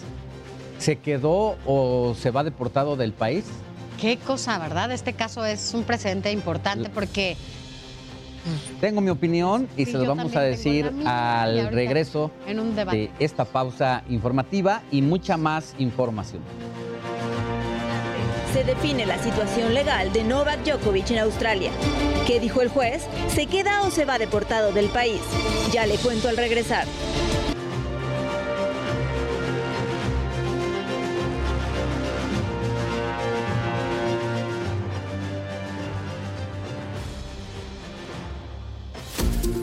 La noticia no descansa. Usted necesita estar bien informado también el fin de semana. Esto es Informativo El Heraldo Fin de Semana. Heraldo Radio. La HCL se comparte, se ve y ahora. Hey, I'm Ryan Reynolds. At Mint Mobile, we like to do the opposite of what Big Wireless does. They charge you a lot, we charge you a little. So naturally, when they announced they'd be raising their prices due to inflation, we decided to deflate our prices due to not hating you. That's right. We're cutting the price of Mint Unlimited from $30 a month to just $15 a month. Give it a try at mintmobile.com slash switch. $45 upfront for three months plus taxes and fees. Promo rate for new customers for limited time. Unlimited more than 40 gigabytes per month. Slows. Full terms at mintmobile.com. También se escucha. Informativo Heraldo Fin de Semana. Regresamos.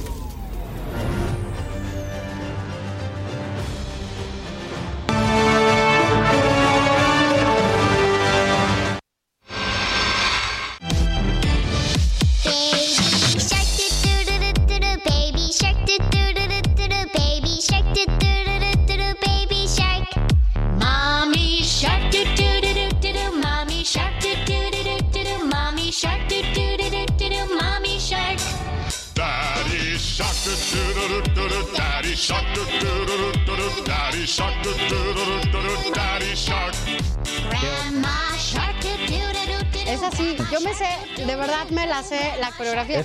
Ve cómo es el gran ma y el gran fa, es así, como ponen el gran. Usted sabe cuando así es mamá, así es papá, y los grandma y el gran fa es así. ¿Por qué cree usted?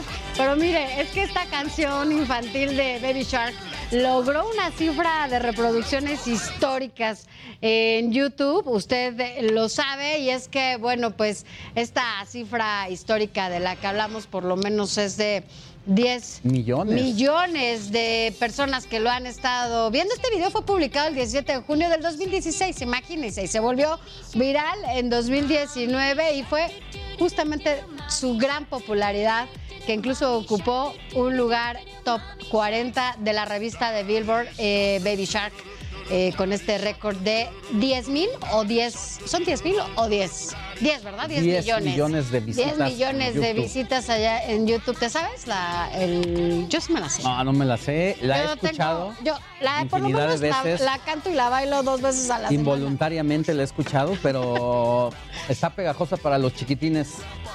Me, está increíble. Para quienes nos ven eh, no- o nos escuchan por radio, de verdad, si puede meterse ahí a YouTube y ver a estos chiquitines cómo la, la bailan, a estos tiburones, hablan de toda la familia de tiburones, así que bueno, pues ya, Así ya, ya si usted quiere practicar con Pero los bueno. pequeños en casa, con sus nietos, nietos, Es momento de ¿no? otros temas, mi querida Sofi. Ya regresaremos con los asuntos musicales. Pero ahora vámonos con Adrián Caloca porque nos tiene toda la información deportiva. Mi querido Adrián, muy buenos días. ¿Dónde andas? Hola, Sofía Alex, muy buenos días. Pues aquí estamos reportándonos desde temprano con toda la información deportiva, como bien lo mencionas, mi querido Alex, y iniciamos con la situación que atraviesa el, caso de Novak Djokovic, ya lo platicábamos desde la semana pasada, el tenista número uno del mundo, y es que ha sucedido absolutamente de todo.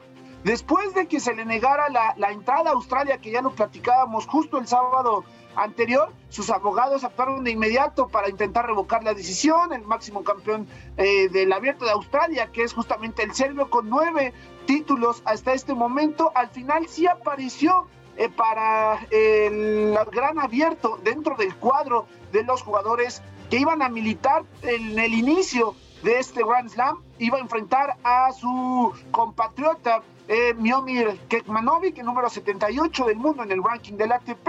Ya estaba todo listo, el partido pactado a las 6 de la tarde, horario de México, mañana domingo, por esta diferencia eh, que, bueno, originalmente es para iniciar el lunes 17.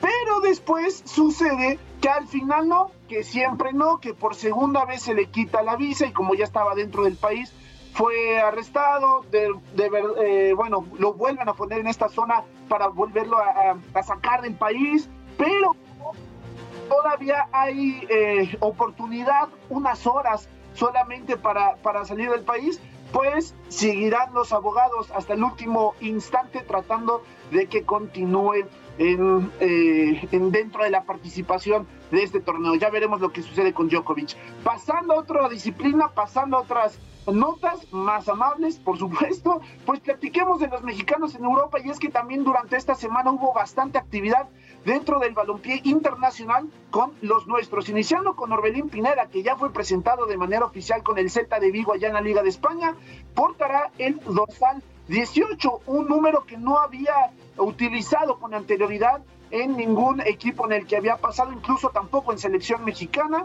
y la verdad es que pues eh, ha sido bastante, bastante, eh, eh, muy emocionante todo lo que ha sucedido con Orbelín. Y si no me creen, aquí está justamente él dando sus primeras declaraciones como jugador del Celta de Vigo.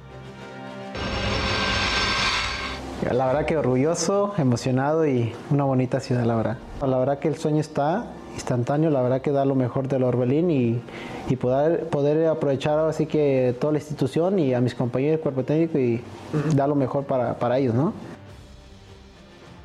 La verdad es que sí, como lo mencionábamos, ha sido muy emotiva su llegada, pues eh, últimamente había costado un poco más de trabajo eh, ver mexicanos dar el salto directo de la Liga MX hacia el viejo continente. Pero no fue solamente la nota hablando de mexicanos en eh, Europa justamente, sino también el traspaso que sucedió durante ahí del jueves aproximadamente con Jesús Manuel Tecatito Corona, que por fin después de tanto tiempo e incluso de varias ventanas de mercados de fichajes, en el cual lo vimos ya dar por fin el salto al Sevilla de España, proveniente por supuesto del Porto de Portugal. Hace algún tiempo fue elegido como el mejor jugador no solamente del Dragao, sino de toda la liga portuguesa y bueno, ahora estará también en la Liga de España, eh, portando el dorsal 9 y la verdad es que es bastante emocionante. Será el cuarto jugador en la historia del Sevilla eh, que juegue en esta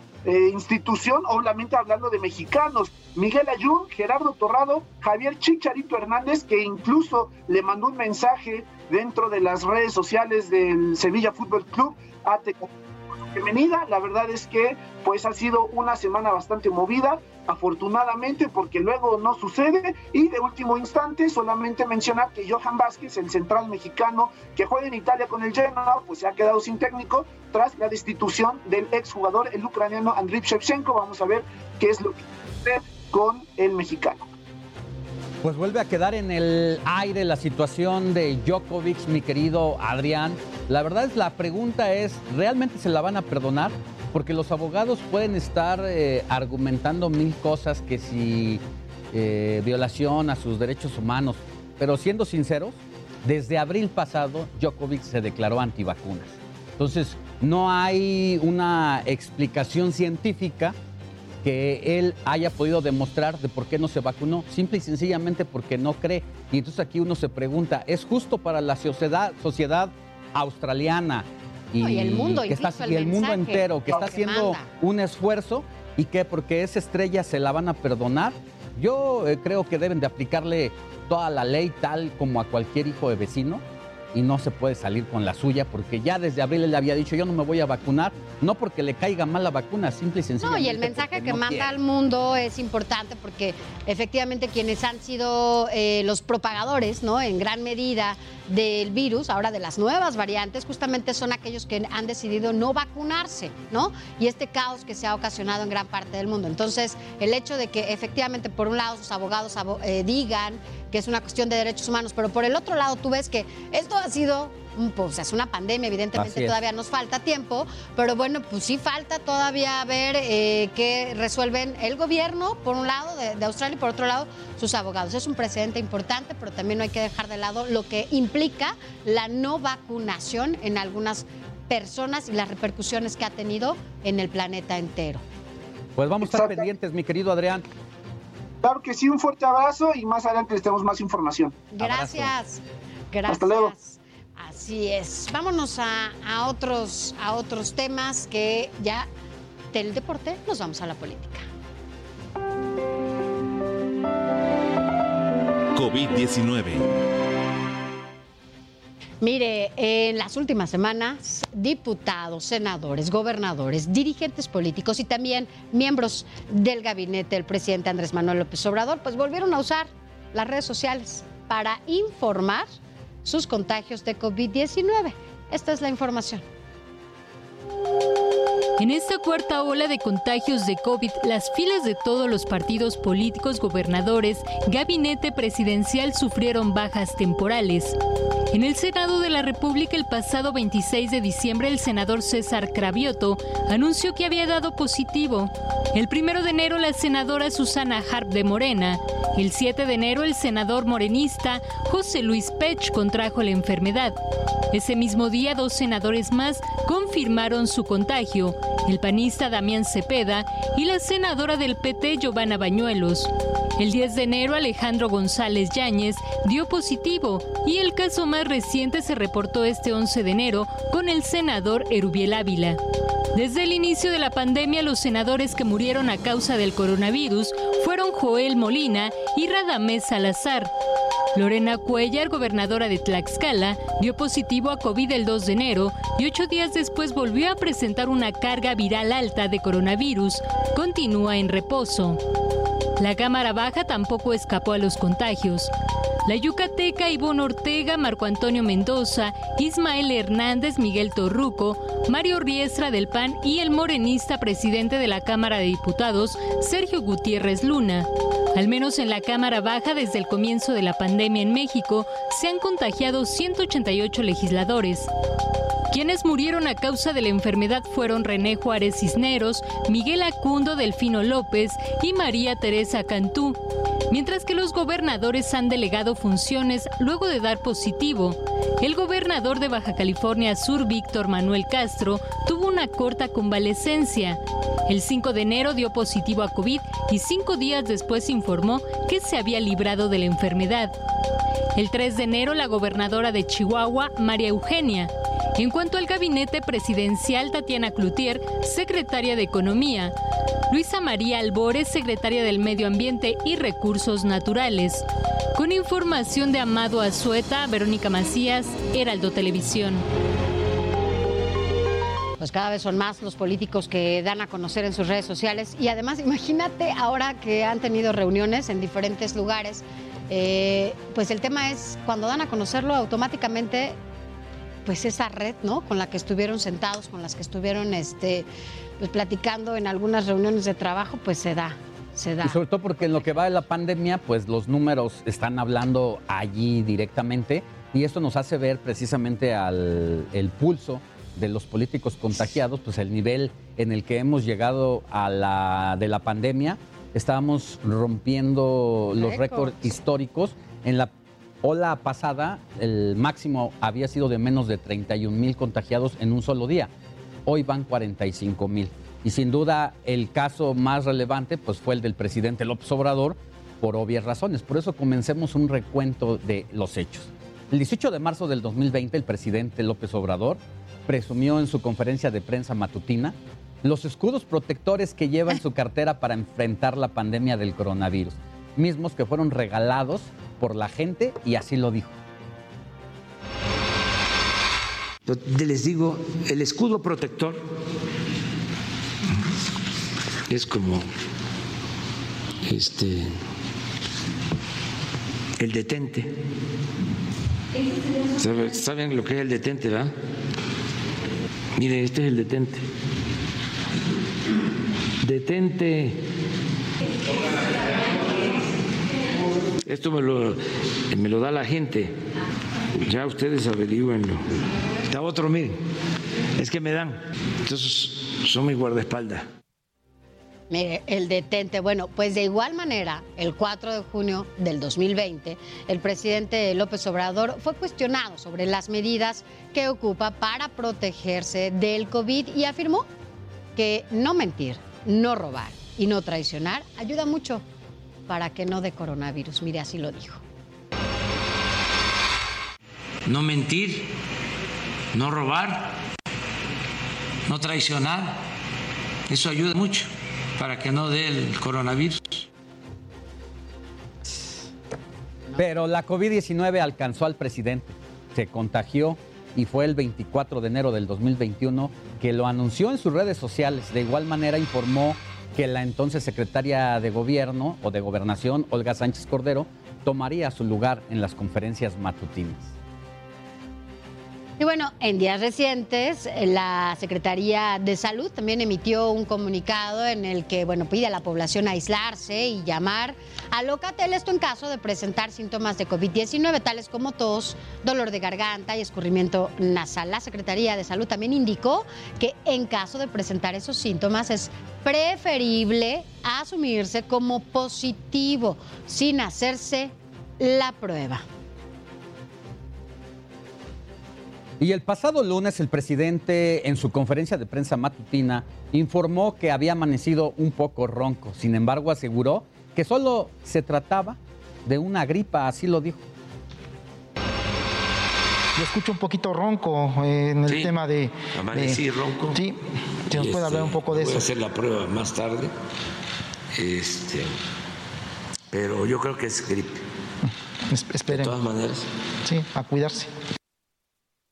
Bueno, vaya, vaya que se escuchaba ronco el presidente, pero mire, ese mismo día, pero horas más tarde, a través de su cuenta de Twitter, informó pues que había dado positivo a COVID-19 por segunda ocasión en menos, esto en menos de un año, por lo que permanecería aislado pero trabajando y que el secretario de Gobernación, Adán Augusto López, se encargaría de llevar a cabo las conferencias matutinas desde Palacio Nacional.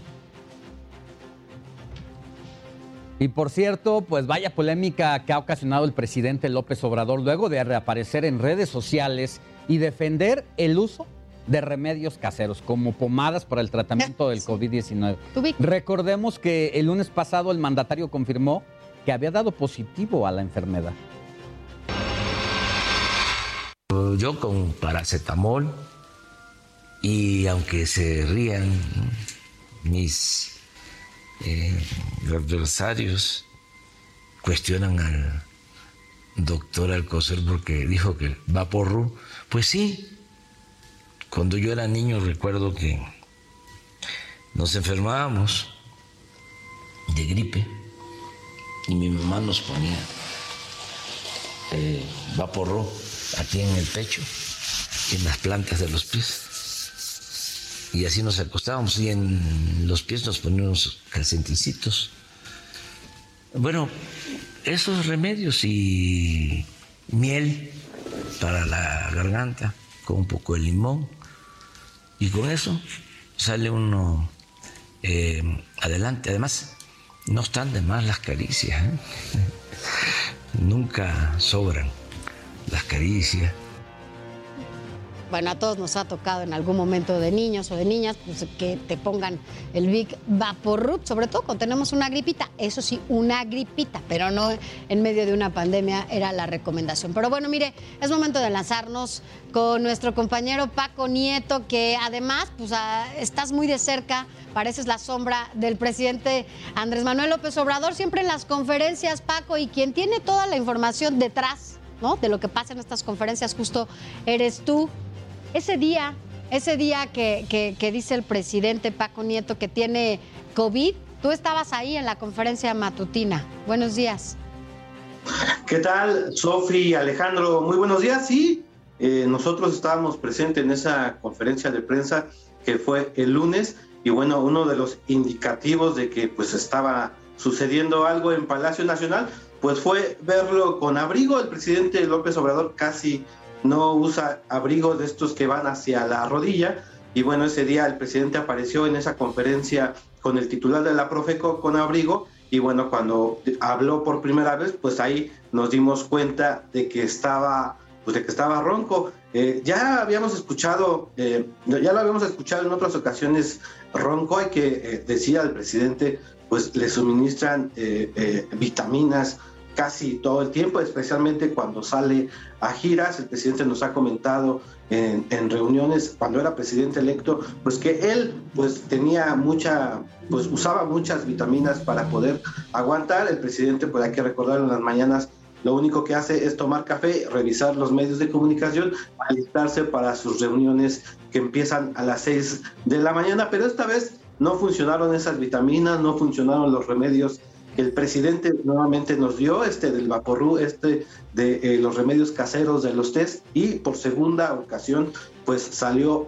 positivo. Todo ese día, el lunes, pues fue eh, la expectativa para conocer eh, el resultado de esta segunda prueba que se hacía el presidente, y bueno, fue hasta en la tarde, ya cuando él mismo a través de sus redes sociales dio a conocer de que sí había salido positivo, que se iba a aislar y que dejaba eh, la conducción de las mañaneras al secretario de Gobernación, Adán Augusto López Hernández. También nos dimos, ahí nos informaron a través de las redes sociales que su esposa, la señora, la doctora Beatriz eh, Gutiérrez, también se aislaba con su hijo para que no eh, se extendiera estos contagios. A partir de ahí, pues nos, empezamos a dar eh, cuenta de que muchos funcionarios, muchos secretarios, muchos subsecretarios ya también habían salido eh, positivos y bueno, pues el presidente esta vez no se guardó como la primera vez. Hay que recordarle que supimos, no supimos del presidente por varios días, pero esta vez al otro día el presidente reapareció en un video. Nuevamente ya se le notaba la ronquera, pero en un video desde su despacho. Y bueno, pues ya en la mañanera eh, como como aparición y posteriormente eh, estuvo haciendo reuniones. El presidente no dejó de hacer reuniones toda la semana, estuvo ah, eh, primero virtualmente y después como ya vimos en la oficina, en su despacho con sus funcionarios, eso sí, alejados, pero bueno, creo que las recomendaciones médicas indican que no deben de estar juntos en un mismo lugar y si está cerrado, pues eh, eh, personas que están contagiadas. Dos, dos cosas, Paco. La primera es que pues llama mucho la atención y dudamos que el presidente nada más esté siendo tratado con Big Vaporub. Hay que recordar que sufre hipertensión y que es una pues de las eh, personas más vulnerables para, para esta enfermedad. Además de que pues no cuida muy bien que digamos su alimentación.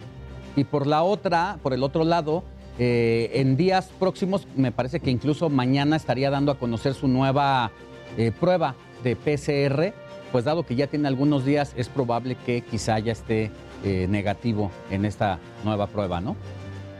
El presidente constantemente está medicado, como tú ya lo dices, por sus problemas de salud que eh, adquirió desde ya hace algunos años, este tema de la hipertensión, este tema del corazón, hay que recordar que el presidente ya tuvo una intervención y esto venía acompañado con los cócteles de, pues, de vitaminas que el presidente pues recibe desde que eh, empezó, desde que inició estos recorridos por el país, pues porque eran jornadas muy largas y sí, pero como tú dices, pues, eh, eh, pues ya también tiene que ver con el tema de la alimentación, tiene que ver con el tema de dormir, tiene que ver con muchos temas. Y bueno, hoy el presidente pues nuevamente sale eh, contagiado y seguramente el día de mañana el presidente ya estará subiendo un video anunciando que va a regresar. Y todo indica que el lunes pues ya estaremos eh, con el presidente en las mañaneras. Se suspendieron hoy, eh, este fin de semana, sus actividades, sus giras. El presidente iba a Nayarit, después iba a Sinaloa. Lo que está pendiente es el día de mañana, porque mañana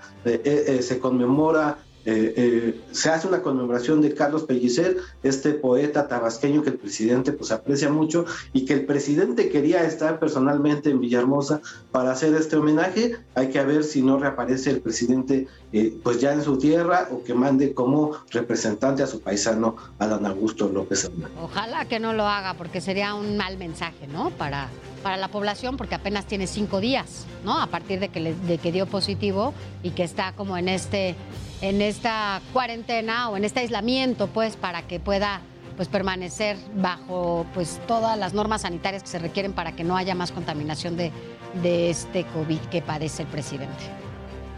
Sí, eh, el presidente ha dicho que esta nueva variante Omicron, eh, pues el, el- el espacio para recuperarse es menos, ya no son las dos, eh, las dos semanas que tuvo en enero del año pasado y el presidente, pues como todo indica y como pues lo hemos visto, eh, estará haciendo una solamente una sola semana y, e iniciará pues con sus actividades nuevamente, pero hay que estar pendientes para ver lo que dan, eh, lo que él mismo anuncia este mismo sábado o el domingo, eh, que todos pues ya apostamos a que el presidente pues ya esté trabajando y esté de nuevo eh, en las mañaneras y que el próximo se- la próxima semana inicie con sus giras. Pues cuídate mucho, Paco. Gracias, Paco. Cuídate.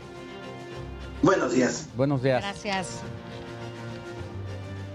Pues ya, ya hay que cuidarnos todos, ¿no? Sobre todo para quienes van a las conferencias allá en Pa- Palacio Paco va invicto, ¿eh? Paco va invicto, se ha cuidado mucho a pesar No, de no, estar no, ahí. ¿verdad? No Qué bueno. Y todos los días sale a la calle a, seguir al presidente, también. pero usa, usa el cubrebocas adecuado. Que nos escriban a nuestro WhatsApp al 55 91 63 51 19. 55 91 63 51 19. Cuéntenos cómo le ha ido en la compra cuando va al mercado, al súper, ¿no? Ya nos llegaron algunos mensajes, pero se han incrementado los costos por las nubes. Nos decían que el limón llega hasta los 100 pesos, el aguacate a los 80, Así. decías. No sé, tan 90 hasta por los nubes. así Pero que- bueno, vamos a una pausa y vamos a tener mucha más información. Al regresar, si usted es trabajador registrado ante el IMSS, le mostramos cómo puede tramitar en línea su permiso COVID. Equivale a un documento oficial de incapacidad.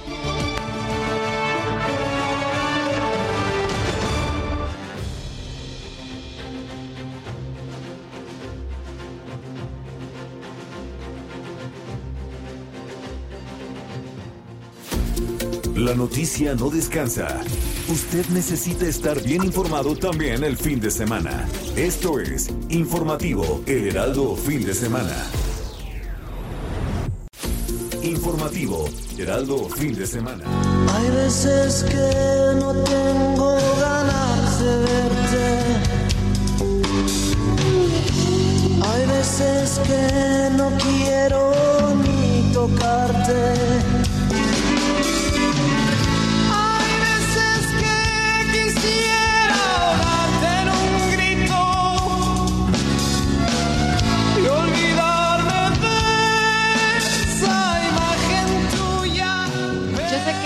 De tus favoritos.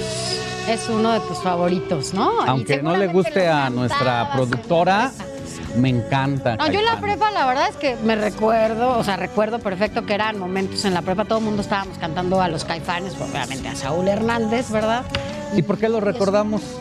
Pues lo recordamos porque justo un día como hoy, el 15 de enero, pero de 1964, Nació aquí en la Ciudad de México, mira, es totalmente capitalino. Saúl Hernández, músico, compositor y cantante mexicano, líder de esta banda de rock, eh, Los Caifanes con quienes además consiguió ser uno de los pilares y figuras más destacadas en la escena de la música de rock en México. Es autor de temas como La célula que explota, que es lo que estamos escuchando afuera, y no dejes que, entre otros muchos temas más que seguramente tú te sabes, ¿no? Es que Hay seguramente andabas acá cantando. infinidad de éxitos.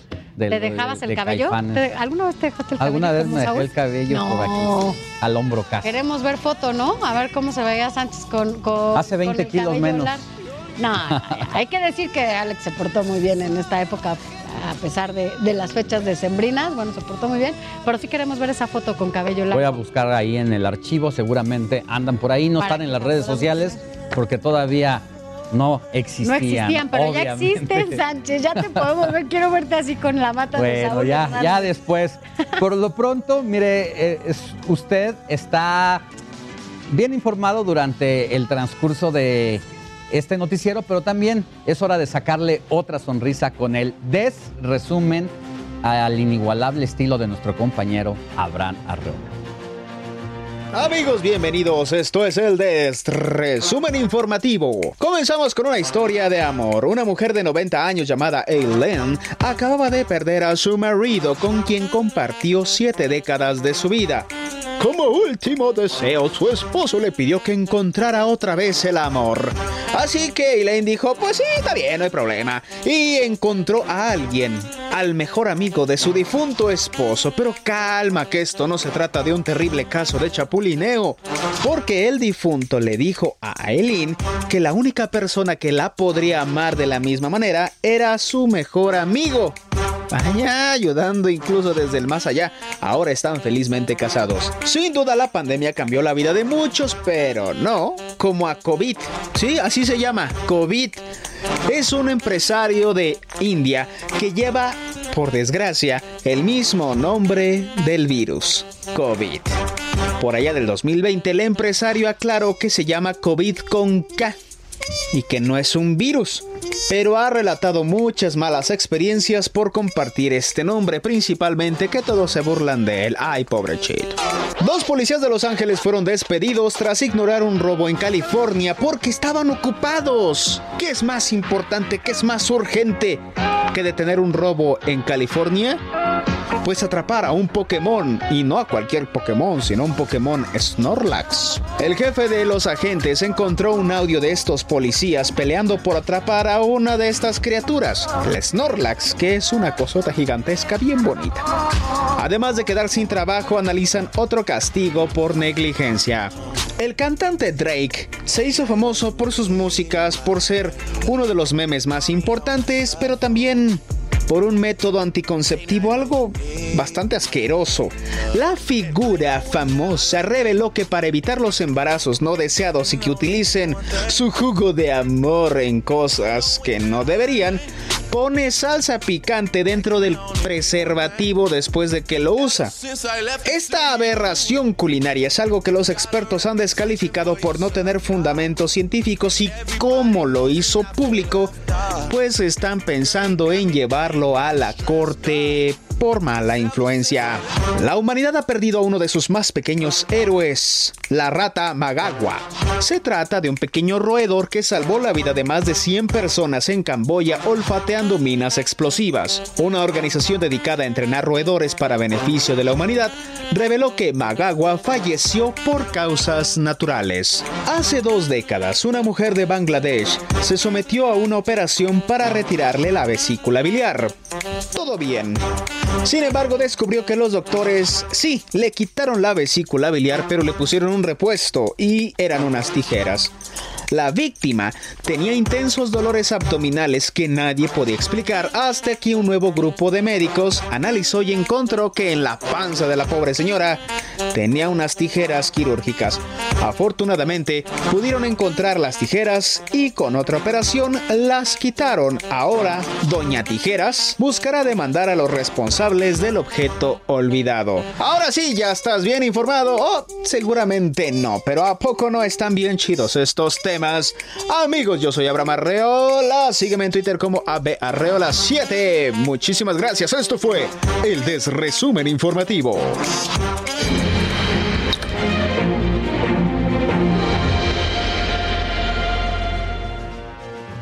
Arrancamos rápidamente con este recorrido por ruta 2022. Mire, en Hidalgo, el dirigente nacional de Morena, Mario Delgado, entregó al senador Julio Menchaca la constancia que lo acredita como precandidato único de ese partido para las elecciones a la gubernatura hidalguense. Mario Delgado destacó que Menchaca fue el encargado de procesar la iniciativa que permitió tipificar la corrupción como delito con sanción de cárcel. Y mire, tras su registro como precandidato del PRI a la gubernatura de Durango, Esteban Villegas inició un recorrido por diferentes regiones. En Gómez Palacio reconoció que a los partidos políticos se les ha olvidado escuchar a la gente. Por ello, dijo que en esta etapa de precampañas se dedicará a escuchar y a saber qué desea la población. Mire, ahí mismo en Gómez Palacio Durango, la alianza conformada por PRI, PAN y PRD decidió que la candidata a la presidencia municipal será una mujer, una mujer priista, aunque será en los próximos días cuando comience el registro de precandidatas. Hasta el momento, los nombres que suenan más fuerte son los de Leticia Herrera, Rocío Rebollo y Guadalupe Hermosillo. Mire, eh, César Verástegui, conocido como el Truco, fue designado como candidato a la gubernatura de Tamaulipas por la alianza PRI, PAN y PRD. Verástegui Hostos hará un recorrido por los 43 municipios del estado du- durante su precampaña.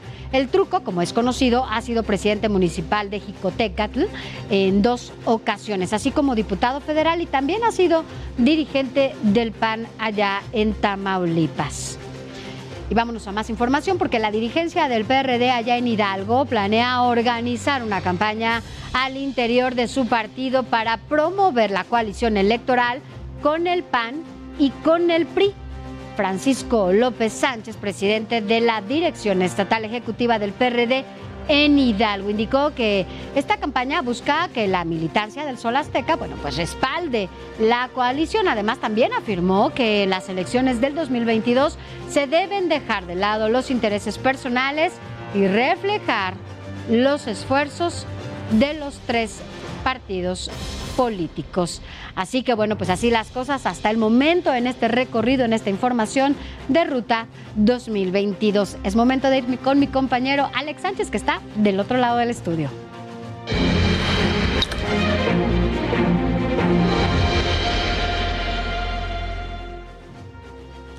Bueno, pues aquí seguimos con la información y es momento ahora de ir a nuestra sección Antena con nuestro amigo y compañero Javier Orozco, quien hoy nos habla sobre la cuarta ola de contagios y el panorama que se vive en los medios de comunicación.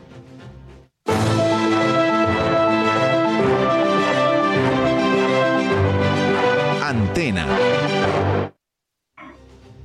¿Qué tal? ¿Cómo están? Muy buenos días, Alejandro, Sofía.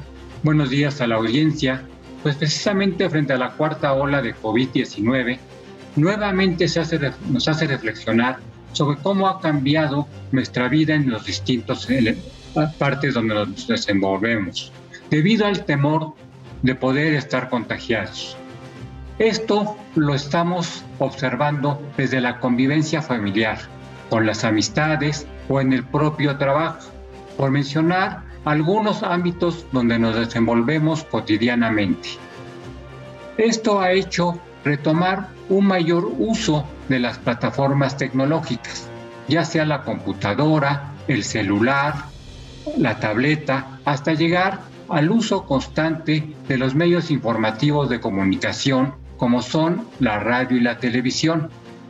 Recientemente, el Instituto Federal de Telecomunicaciones dio a conocer el resultado sobre los hábitos de consumo de la población, donde se observa un incremento de las audiencias en las radioescuchas y televidentes. Ante esta cuarta ola de COVID, los retos son mayúsculos, ya que nuestra economía no resistiría de nueva cuenta un cierre temporal de los negocios. Aquí los constantes mensajes y las notas informativas donde los medios de comunicación están teniendo un papel muy importante al dar las cifras de los contagios, como también cómo cuidarnos, a dónde acudir, así también entrevistando especialistas y no promoviendo el pánico con el afán de cumplir con su responsabilidad social. Lo que ha causado polémica en México, tanto en las pequeñas y medianas empresas como en grandes corporativos, es la falta de estímulos o políticas públicas que apoyen a una reactivación económica más estable y constante, a lo cual no han sido ajenas las empresas de telecomunicaciones y de radio y televisión. Vemos cómo en otras naciones sus gobiernos han incrementado políticas de apoyo al sector industrial. No es simplemente el cerrar negocios.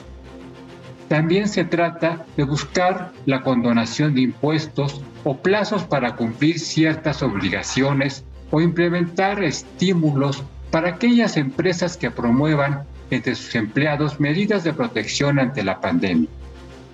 En la industria de radio y televisión se ha observado, por ejemplo, en el continente americano, que en algunos países sus gobiernos los han apoyado con la reducción de impuestos o bien con poderlos pagar de manera fraccionada. También en la baja de las cuotas de luz y las autoridades también han suspendido los términos legales en trámites. Este último aspecto sí se implementó en México por parte de las autoridades gubernamentales correspondientes.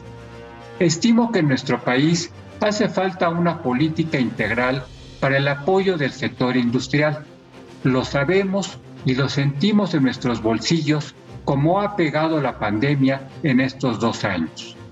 Por lo que en estos momentos que se está llevando las negociaciones entre la industria de radiodifusión con los sindicatos en el marco del contrato ley, ha trascendido que se trabaja en un instrumento que facilite el desarrollo de las industrias, pero también beneficia a los trabajadores, para seguir fortaleciendo a la radio y televisión, para que continúen con su labor de informar y entretener como lo hacen todos los días. Por su atención, muchas gracias, que tengan un excelente fin de semana y sigámonos cuidando conforme a las medidas que nos van señalando. Muchas gracias, Javier. Cuídate mucho también tú y nos escuchamos la próxima. Gracias, Alejandro.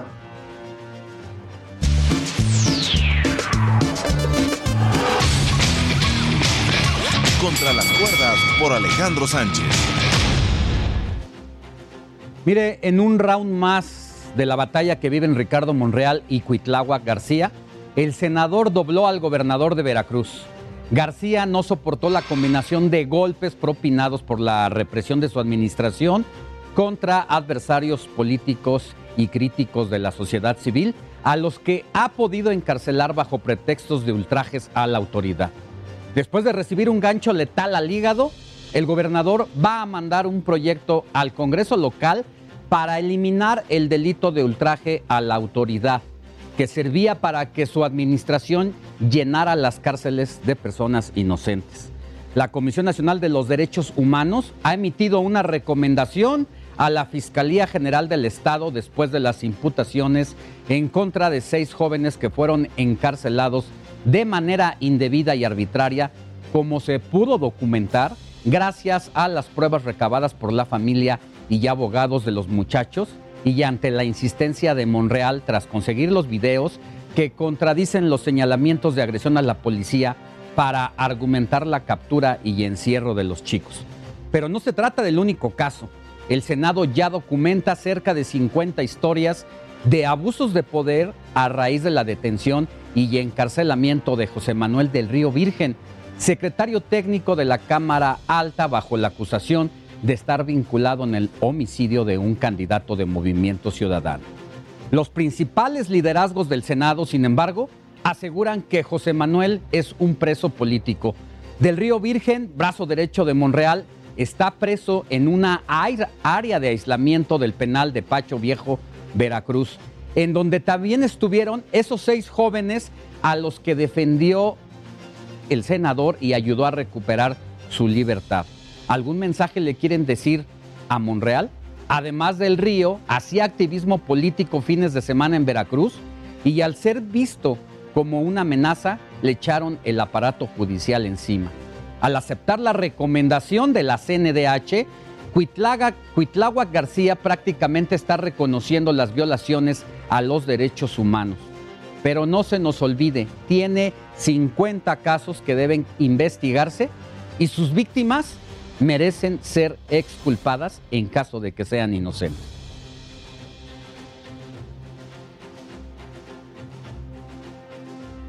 Hasta aquí mi comentario. Nos escuchamos en la siguiente en Contra las Cuerdas.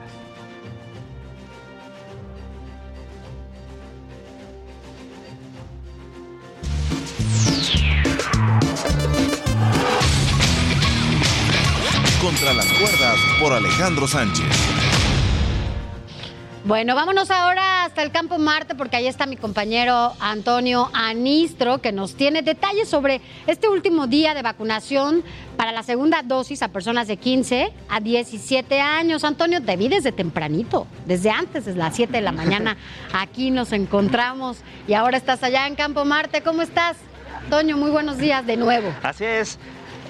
Sofía, Alex, un gusto saludarlos esta mañana nuevamente. Así como comentan, nos encontramos en el Campo Marte, una de las siete sedes de esta segunda dosis de la vacuna contra COVID-19 para adolescentes de 15 a 17 años. Como estamos viendo, Alex, Sofi, en las imágenes de mi compañero Temo Robles, a estas horas eh, de la mañana, pues luce muy concurrida esta jornada, a pesar de que en la mañanita, aproximadamente a las 6 de la mañana, que estaba dando cita la gente por acá, bueno, muchísimo, muchísimo frío. Agarraron el atole, agarraron el tamal, los padres de familia por acá están esperando. Y bueno, Sofi, te comento también que importante eh, mencionar para todos aquellos que nos están viendo, y corresponde a aquellos chavos que la letra su primer apellido inicie de la S a la Z. Específicamente aquí en Campo Marte se están aplicando la segunda dosis para los habitantes de las alcaldías Miguel Hidalgo, Coajimalpa, Cuauhtémoc y Benito Juárez. Platicamos con algunos de estos jóvenes que ya fueron vacunados y esto fue lo que nos dijeron. Pues estuvo bien. Eh, al llegar sí, sí estaba nerviosa, pero todo bien. No dolió mucho. Oye, ¿contenta entonces? Sí. Perfecto. La invitación a los demás jóvenes que vengan y que se vacunen. Ajá, sí. eh, hay que ser responsables ante esta pandemia y hay que vacunarnos. La verdad fue muy rápido, todo ordenado y no tuve ningún dolor. Perfecto. ¿Y cómo has visto la afluencia de jóvenes? Muy bien. Sí. Así es, eh, Sofi. A ver, es importante también decirle a la gente dónde hay más sedes en el Centro Cultural Jaime Torres Bodet, en Palacio de los Deportes, en la Boca 7, en el Estadio Olímpico Universitario, en el Deportivo también de Milpa Alta. Hay que traer el comprobante de la primera dosis, el comprobante de domicilio también. Alex, Sofía, a ver, aquellos adolescentes que les toca hoy, por ejemplo, y aún no se han levantado, que ya pasan de las 9 de la mañana, pues que se vengan para acá, que no sean un poquito flojos. A ver, yo sé que es sábado y queda un poco de flojera también, pero recordemos hay que hacerlo, hay que hacer cubre- cubrebocas, perdón, y que esto es por nuestra salud. Así que invitados sean todos para acá hasta las 4 de la tarde, van a estar en el campo Marte, Sofi. 4 de la tarde, hoy de 15 a 17 años, eh, Toño Anistro. Y bueno, pues gracias por, por estar ahí. Estaremos al pendiente de lo que haya sucede, porque sí hay que recordar también que los jóvenes y las jóvenes fueron ellos también quienes o sea, rompieron con todas las expectativas, porque hacían grandes filas, ¿te acuerdas? Estas grandes filas que, que hacían para poder recibir esta vacuna cuando se empezaron a aplicar para ellos. No, exactamente, Sofi. Y como estábamos viendo ahorita, bueno, de mi lado izquierdo también hay demasiada, demasiada gente. Te puedo decir que hay como unas mil personas aproximadamente, mil doscientas entre padres de familia y entre jóvenes que vienen para acá a vacunarse. Pero bueno, esto es lo importante y lo que hay que destacar otra vez. Los jóvenes están poniendo el ejemplo. Entonces, pues, bueno. si aún no vienen, que lo hagan por acá, Sofi. Bueno, muchas gracias, Toño. Cuídate mucho. Gracias, buen día. Gracias, buen día. A Toño Añistro, que lo vimos desde tempranito cuando llegamos Ya aquí. está desde muy temprano trabajando, pero como él tenemos un amplio equipo de reporteros desplegados en toda la Ciudad de México. Por eso mi compañero también, Javier Ruiz, está ahora en la alcaldía de Cuauhtémoc y nos tiene todo sobre la demanda de pruebas de COVID en este momento. Mi querido Javier, buenos días. Hola Alejandro, Sofi, ¿qué tal? Excelente mañana. Pues efectivamente hemos hecho ya un recorrido en diferentes pues alcaldías, en diferentes centros de salud. Mencionar que únicamente están operando el día de hoy pues estos macroquioscos ubicados en varios puntos. Nosotros nos encontramos en el que se encuentra ubicado sobre el eje poniente de la avenida Cuauhtémoc al cruce con la avenida Xola. Hace unos momentos acaban de llegar ya los trabajadores de la salud, los aplicadores, sin embargo, pues Sofía Alejandro, pues son bastante las personas que han llegado desde muy temprano a este punto. Nos vamos a acercar rápidamente con una de las chicas que se encuentran en este lugar. Amiga, rápidamente, ¿desde a qué hora estás formada para esta prueba COVID? Desde las 5 de la mañana. Eh, ¿Vienes por algún síntoma o por parte de tu trabajo? Parte del trabajo. Parte del trabajo, ok. ¿Cuál es tu nombre? Ah, Ok, gracias. Bueno, Alejandro, Sofi, pues como podemos observar, pues son muchas personas que han llegado en este punto. Nos vamos a acercar rápidamente con esta familia. Señor, ¿desde qué hora llegó? Desde las 5 de la mañana. Desde las 5 de la mañana prácticamente llevan cuatro horas ya esperando pues a ingresar. Así es. ¿Tienen algún síntoma o vienen por parte del trabajo? No, es para descartar, sobre todo. ¿Tuvieron alguna reunión familiar? No, familiares de nosotros han, se han contagiado y nosotros nos queremos descartar. ¿Quién lo acompaña el día de hoy? Eh, mi esposa y mis hijos. ¿Cuál es su nombre? Alejandro Rodríguez. Muchas gracias. Bueno, Sofi y Alejandro, pues como podemos ver, pues es una larga fila la que hemos encontrado en todo este punto. Prácticamente abarca una cuadra. Hemos visto al menos unas 500 personas. Lo que hay que referir que pues únicamente se están dando el día de hoy entre 200 a 300 fichas. Todo depende de cuántas tenga el sector de salud. Así que hay que tomarlo en cuenta. Y pues desafortunadamente continúan pues estos contagios y también pues estas largas filas para hacerse una prueba de COVID. De momento, ese reporte que tenemos. Así es, Javier, pues la verdad es que escuchamos historias de todo tipo, los que sí tienen síntomas, a los que les piden el comprobante en el trabajo y los que solamente quieren descartar la posibilidad de estar aunque no presenten síntomas. Consideramos por la alta demanda que hay que estas personas que no tienen síntomas aún, eh, pues deberían de aislarse en su casa, mantenerse con cuidadito, porque si no se contagiaron allá, aquí es posible. Toma tu sana distancia, mi querido Javier, y por Claro favor, sí. cuídate mucho. Sí, sí, gracias. Y sí hay que tenerlo en cuenta. Son 40 mil eh, casos los que se han dado día a día. Llevamos tres días consecutivos. Entonces, la mejor opción y también, pues, eh, los patrones que también entiendan la situación. Gracias, Javier.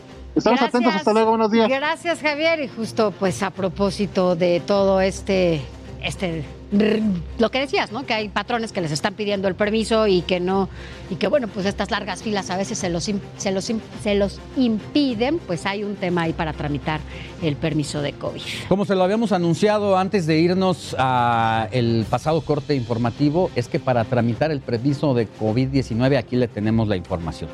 Paso número uno, tiene que ingresar al sitio IMSS, imss.gov.mx, diagonal COVID-19, diagonal permiso, o descargue la aplicación del IMSS. Ingrese ahí en donde le está diciendo Alex en esta página su CURP, el código postal y dé un clic en iniciar. Responda sobre todo a los cuestionarios. Ingrese la información complementaria que solicitan como el teléfono de algún familiar y posteriormente debe indicar si cuenta con alguna prueba COVID y su resultado. Finalmente, proporcione un correo electrónico para recibir el comprobante de este pues, permiso COVID, ¿no? Así es, nosotros vamos a una pausa, pero vamos a regresar con más. Vamos a una pausa, pero al volver, además del COVID-19, otras enfermedades como la influenza significan una amenaza durante esta época.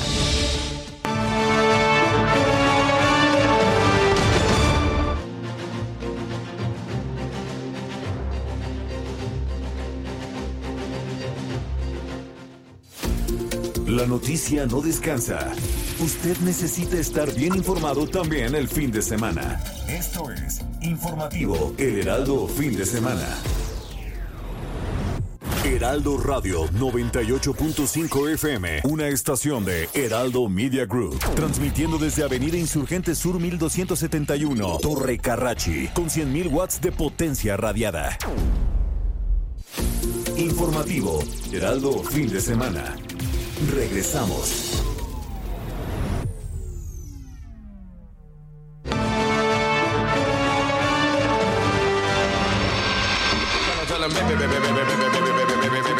I'm on fire. I tell them, baby, baby, baby, baby, baby, baby, baby, baby, baby, baby. I'm a fireball.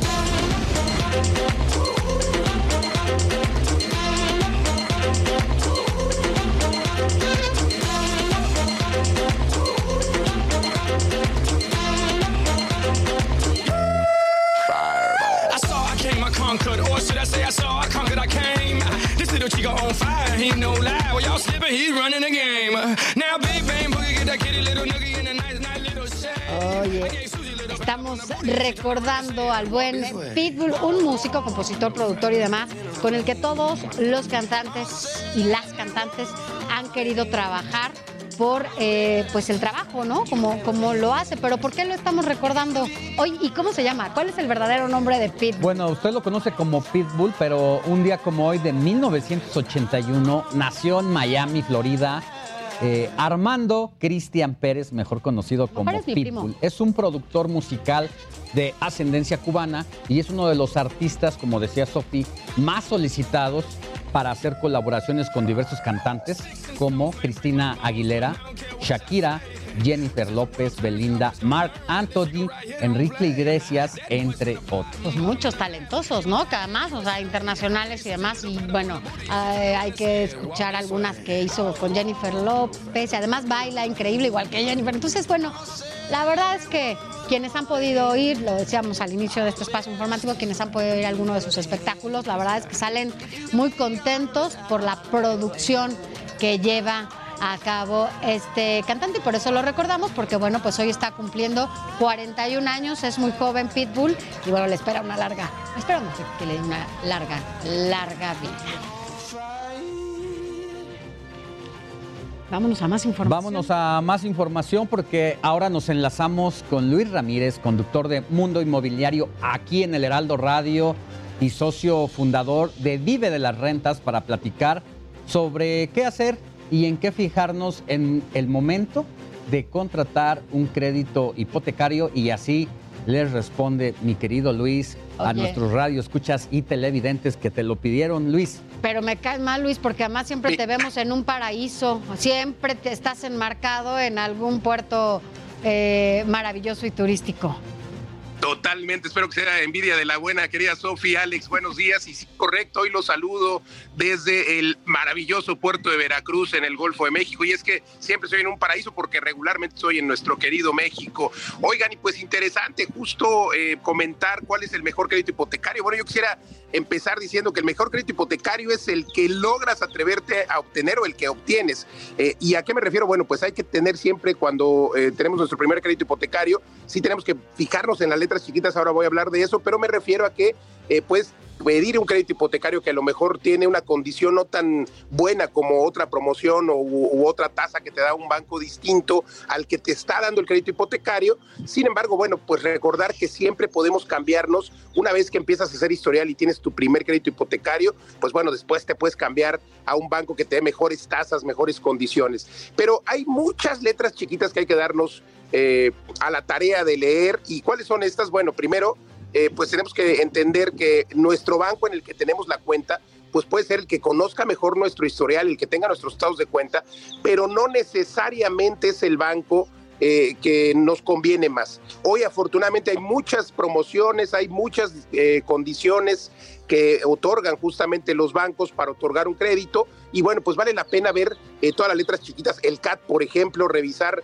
cuál es la comisión por apertura, porque a lo mejor nos están dando una muy buena tasa, pero la comisión por apertura puede ser muy alta, eh, que bueno, esta se paga una sola vez, hay bancos que te regalan esa comisión por apertura, regularmente se incluyen seguros, eh, te ofrecen otros productos cuando contratas un crédito como una tarjeta de crédito, te ofrecen productos como un sistema de ahorro y bueno, todos deben ser opcionales, no, no son obligatorios, eh, pero pues bueno, lo más importante es que nos atrevamos a tener ese crédito hipotecario porque ahora las condiciones siguen siendo buenas a pesar de que se han eh, ido al alza las tasas de interés, me refiero a la tasa de referencia del Banco de México, todavía los créditos hipotecarios no han sido afectados. Entonces, es momento de aprovechar estas tasas que han sido históricas, las más bajas en toda la historia de los créditos hipotecarios.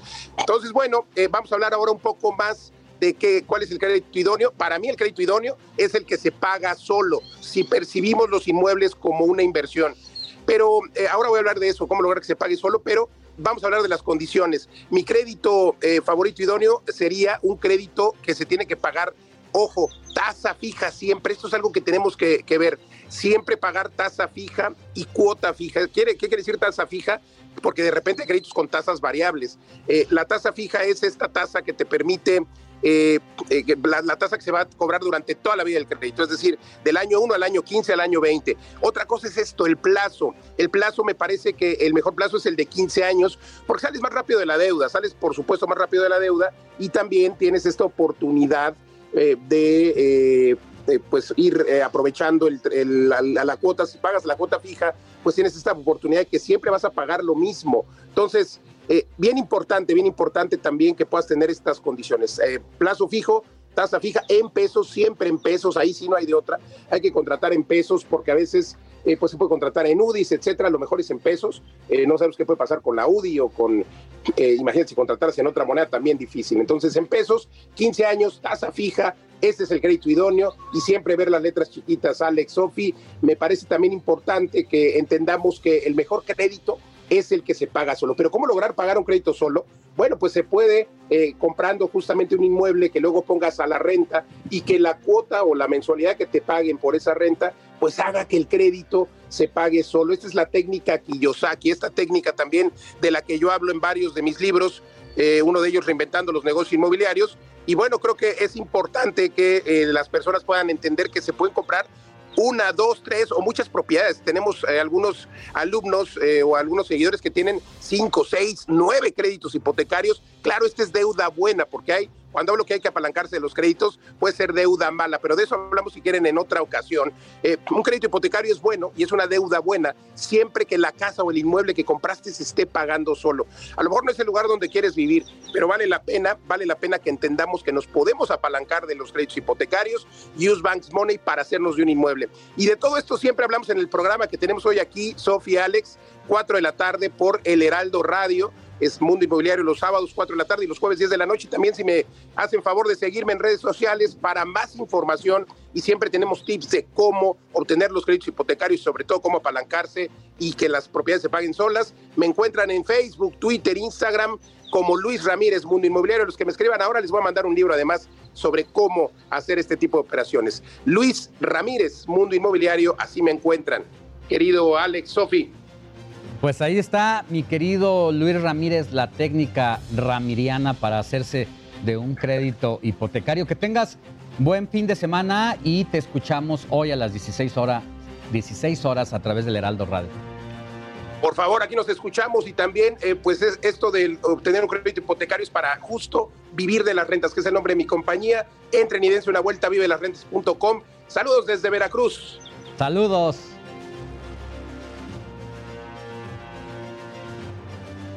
Bueno, y ahora vamos a cambiar de tema porque ya no sabemos si Chávez Jr. es boxeador o youtubero o de qué se trata, porque se ha dedicado a subir historias y hacer en vivos en sus redes. Y ya dijo que él es más boxeador que guapo y que el Canelo le tiene coraje porque ya le ha bajado varias morritas. Y ahora, esta mañana, pues dio un giro a estas actividades de youtubero porque cuando transmitía en vivo fue detenido por elementos de la policía en Sinaloa. El Junior denunció una detención arbitraria, mientras que la policía dijo que portaba un arma de fuego. Vamos a ver un poco. ¿De dónde vengo, no? ¿De dónde vengo? De la casa. Vengo de la casa, de, de, de levantarme. Dígame por qué. Oiga, jefe, dígame por qué. Está mal, señor, está mal. Vengo de levantarme de mi casa, señor, para que usted me agarre. No, no voy a ir, señor. Bueno, la verdad es que ha perdido la seriedad, ya nadie cree que sea boxeador, es más un chavo despapayoso que otra cosa. Es momento de saber también qué hay de las actividades deportivas en este fin de semana con Adrián Caloca.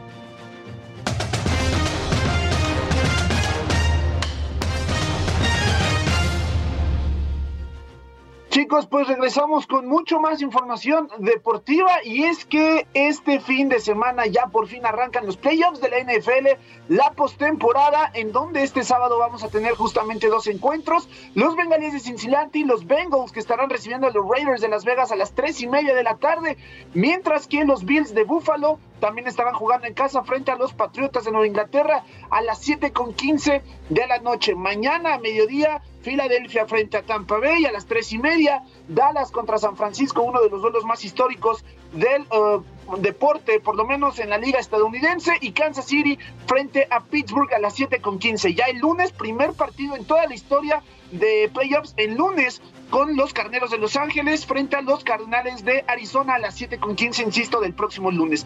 Esto en cuanto a información de la NFL. Pero pasando al deporte nacional, justamente la jornada 2 del torneo Sur 2022 de la Liga MX que arrancó el día de ayer. Vimos la victoria de los Pumas allá en tierras queretanas, tres goles por uno, dos victorias para el conjunto de universidad en el mismo número de encuentros en este arranque del torneo, por lo cual los de CEU están pues en todo lo alto, salvo por la expulsión que ayer sufrió Alan Mozo, mi queridísima Sofi a estar bastante contenta porque aparte de que sus dos equipos se enfrentaron, pues los Pumas sacaron la victoria y posteriormente vimos la contundente victoria de Rayados de Monterrey, cuatro goles por cero allá en Aguascalientes sobre el Necaxa. Para el día de hoy tenemos otros cuatro encuentros. Atlas estará recibiendo al Atlético San Luis en punto de las 5 de la tarde. A las 7 de la noche Puebla estará visitando a los Tigres y a las 9 tendremos dos encuentros. Cruz Azul recibe en la cancha del Estadio Azteca Juárez y a las 9 con 6 León visita a Tijuana. Ya para el domingo a mediodía Toluca recibe a Santos y Chivas a las 5 de la tarde visita al Pachuca. El duelo que está reprogramado y que se efectuará hasta el próximo 16 de febrero será el América visitando a Mazatlán. Esto debido a que la cancha del estadio Kraken pues no está en condiciones y se le dará un poco de descanso. También pues prácticamente mientras estábamos dando esta noticia, Raúl Jiménez anotó allá en la Premier League con el Wolverhampton la victoria momentánea del conjunto de los Lobos, un gol por cero sobre el Southampton, fue vía penal el tanto que anota el mexicano. Y bueno, siguiendo con la disciplina del fútbol y platicando de lo que les mencionaba de la Liga MX, es también una de las noticias más sobresalientes que se ha dado a conocer en, los último, en las últimas horas, por supuesto, es el nuevo estadio de los Tigres allá en Monterrey, Nuevo León, el, por lo cual eh, lo prometió el fanático de esta institución y nuevo gobernador, por supuesto, del estado de Nuevo León, eh, valga la redundancia, Samuel García, ya que menciona que este va a ser un proyecto que va a poner indudablemente a la urbe en todo lo alto y eh, de lo más moderno, por supuesto, en toda América Latina. Tiene un coste o tendrá un coste de 320 mil millones de dólares y se espera que la obra esté terminada para el 2025, un año antes justo del Mundial que se va a jugar en nuestro país junto con los Estados Unidos y Canadá. También asegura que este inmueble podrá recibir partidos de la NFL y con ello cumplir un sueño, pues es que él desde chiquito le va a los vaqueros de Dallas y espera que Dallas, San Francisco, un equipo de esa envergadura pueda ir a jugar alguna vez a este inmueble que les estamos mencionando. Y bueno, como otras características de este moderno recinto también tendrá una cancha retráctil y contará con 65 mil asientos, por lo cual incrementará el aforo del actual estadio de Tigres, que es el volcán, a 23 mil personas más. Obviamente, pues el actual volcán no tiene techo, es decir, lo tendrá, mucho más moderno, muchas características que van a seguir innovando en nuestro país. Y pues indudablemente es una gran noticia para el deporte nacional, Sofía y Alex. Pues ahí está toda la información deportiva, mi querido Adrián Caloca. Sin duda yo creo que el tema de temas pues seguirá siendo el de Djokovic y habrá que estar atentos también cómo se va a desempeñar el Tecatito porque pues sí tuvo una buena pues una buena cuota su transferencia a ese equipo. Justamente sí, el Sevilla fue, fue una gran transferencia y lo de Djokovic, por supuesto que mañana los tendremos bien informado en el mismo espacio informativo, porque pues como les mencionaba, mañana sería el arranque hora de México, es hasta el lunes, pero por la diferencia de horas con Australia del torneo y pues él estaba obviamente en el inicio de, del, del certamen, Djokovic, pero pues esta situación no sé si todavía nos va a, da, a dar más, pero vamos a estar bastante atentos para tenérselos aquí al tanto. Pues sí, y ya ver qué va a pasar con el Junior Chávez, que ojalá ya lo convenzan de colgar los guantes de una vez por todas y dejar de hacerle la payasada. Pues sí, la verdad es que mejor el Canelo por ahí y hasta diciendo, ¿no? Que, que le había quitado unas chavas, ya nada deportivo, pero bueno, así la situación con él. Gracias, mi querido Adrián. Nos escuchamos Gracias a mañana en ustedes, radio. muy buenos días. Buenos días. Buenos días y mire, vámonos con más información porque, bueno, pues muchas personas tienen la duda sobre los síntomas de la influenza y, bueno, la diferencia que hay justo con el COVID. Pero, ¿cuáles son esos síntomas de la influenza? Mire, fiebre arriba de 38 grados, tos y dolor de cabeza acompañados también de uno o más de los siguientes signos o síntomas, como son el escurrimiento nasal, enrojecimiento nasal, congestión nasal, dolor de articulaciones, dolor muscular, también decaimiento o dolor al comer, dolor de pecho, dolor de estómago y diarrea. Y si tienen estos síntomas, bueno, pues según la Secretaría de, de Salud, la federal, pues dijo que hay que acudir a nuestro médico. Estas son las, los signos y los síntomas que, que, que- presentan. Así que mucho cuidado.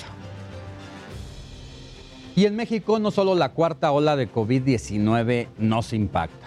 Los casos de influenza, como dice Sofi, también aumentaron en nuestro país. De acuerdo con las cifras de la Secretaría de Salud, de octubre de 2021 a la primera semana de este año se han contabilizado 1.261 enfermos de influenza y 32 defunciones por este padecimiento, mientras que en el mismo periodo de la temporada 2020-2021 solo se registraron siete contagios y una defunción debido a esta enfermedad respiratoria. Recuerden que en caso de sentir algún malestar anormal, es necesario acudir a nuestro médico de preferencia. Y mire, vamos a darle un giro a la información porque en un hecho histórico, bueno, pues ya se realizó el primer trasplante. Esto es de verdad histórico de corazón, un trasplante de corazón de un cerdo modificado genéticamente, eso sí, a una persona. Y la historia es de mi compañero Antonio Anistro. En un hecho histórico para la medicina, cirujanos estadounidenses de la Universidad de Maryland trasplantaron el pasado viernes el corazón de un cerdo transgénico, es decir, genéticamente modificado a un paciente humano con una enfermedad cardíaca terminal. De acuerdo a la institución, el paciente David Bennett, de 57 años, se había quedado sin opciones para un trasplante ordinario debido a sus deterioradas condiciones de salud y el centro médico universitario decidió realizar el procedimiento extraordinario por razones compasivas. He said, I don't want to die.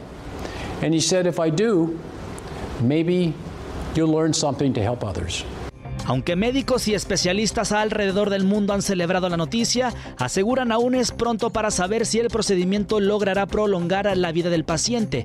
Para el doctor Moisés Calderón, especialista en cirugía cardiotorácica y vascular, esperar los resultados finales sobre el caso será la mejor forma de llegar a conclusiones sobre el mismo, principalmente para responder preguntas que abrió a debate esta cirugía. Una de ellas, si previamente se intentaron otras opciones en el paciente, como la colocación de un corazón artificial.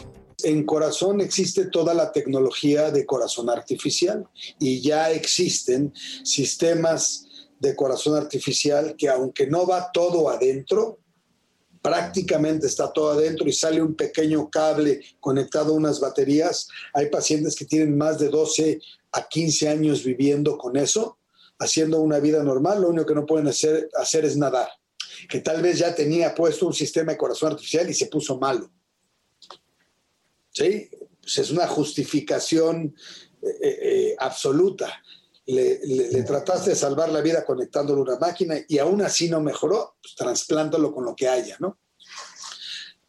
O que tuviera alguna contraindicación médica para no poderle poner uno de los 10 o 15 sistemas de corazón artificial que hay en el mercado. Aunque los experimentos con animales transgénicos en granjas de estudio llevan realizándose por más de 30 años, estos poco a poco comenzaron a dejar de practicarse por el temor a una zoonosis, descrita por la Organización Mundial de la Salud como la transmisión de enfermedades entre los animales y el hombre. y yo lo, lo muto y ese órgano lleva virus del cerdo, se lo pongo al humano y le bajo las defensas al humano, pues podría yo crear una nueva enfermedad que no existe. así como la pandemia que estamos viviendo. Sin embargo, para el experto en cirugía del corazón, en primera instancia este trasplante fue bien logrado ya que el paciente no tuvo rechazo hiperagudo del órgano, que ocurre las primeras horas después de haber sido colocado. Ya sobrevivió el, el- eh, el periodo del rechazo hiperagudo. Todavía no podemos cantar victoria. Si hay rechazo entre humano y humano, eh, incluso entre humano y, familiar, hay rechazo, pues debe de haber rechazo entre humano y cerdo. Pero el rechazo hiperagudo, que es el- el- el más grave de todos, ya lo vencieron. Entonces, eso es un hito en la medicina. A menos de una semana de haberse realizado la operación, el receptor, de acuerdo a sus médicos, se encuentra en buen estado de salud y bajo vigilancia. La intervención, de ser efectiva, podría abrir la posibilidad a pacientes que sufren la escasez de órganos humanos disponibles para trasplantes. porque si esto se vuelve una realidad, ¿sí? Entonces les- les- se abre una esperanza de vida para cientos de miles de pacientes. Entonces yo, yo, yo esto lo veo como algo muy sorprendente, que nos tomó por sorpresa. Antonio Anistro, Heraldo Televisión. Híjole, qué impresionante, qué maravilla la ciencia siempre que ah, llegamos a este tipo de, de cirugías y en donde, bueno, pues hablamos de cuestión de vida. Imagínense, le salvaron la vida a una persona porque pudieron hacer este trasplante de un cerdo a un humano. Está- Así es, Sofi. Vamos a otra información con el asunto de. ¿Usted ha escuchado hablar del término de la Sí. gordofobia en nuestro país? Pues es un conjunto de prejuicios y estereotipos hacia las personas con sobrepeso y es la primera causa de discriminación, ya que los estigmas, la idea de que solo un tipo de cuerpo merece atención y valor positivo. Según Ana Celia Chapa, quien es investigadora de la UNAM, las personas con sobrepeso tienen mayor tasa de desempleo por asociarles a hábitos negativos. Según la Organización Mundial de la Salud en México, alrededor del 71% de la población tiene sobrepeso y ocupa el primer lugar también en obesidad infantil. Ay, bueno, eso es un tema también de discriminación total y salud, ¿no? Van, van de la mano. Y mire, eh, más información, el mexicano Juan Julián Vilchis, eh, de 65 años, pues se volvió viral por su ingenio al crear, mire esto, un casco futurista para protegerse del COVID-19. Lo fabricó con materiales reciclados como un garrafón de agua, acetatos y un filtro. El precio total de su creación fue de 20 pesos y una cerveza que le dio a quien hizo estos cortes en el casco. Para quienes nos escuchan, bueno, pues es eh, por radio, es un, es un garrafón volteado, ¿no? Que se puede meter a la, a la cabeza y bueno, pues este es el ingenio. ¿no? De muchas y muchos mexicanos, que incluso lo veíamos al inicio de la, de la pandemia, cómo de repente se metían en, en garrafones o agarraban otro tipo de, pues de recipientes de agua que se volteaban y se ponían en la cabeza para, para protegerse del COVID. Ahora, bueno, pues este casco anti-COVID. En otras noticias, le cuento que a partir de hoy va a ser necesario presentar el certificado de vacunación contra la COVID-19 para ingresar a algunos lugares en Jalisco. La medida se tomó ante el aumento de casos positivos y la decisión de muchas personas a no vacunarse. Si por algún motivo no cuenta con el certificado, se podrá presentar con una prueba de PCR negativa no mayor a cua- a 48 horas. Seguimos con una implementación federal por un lado y la de los estados por otro lado.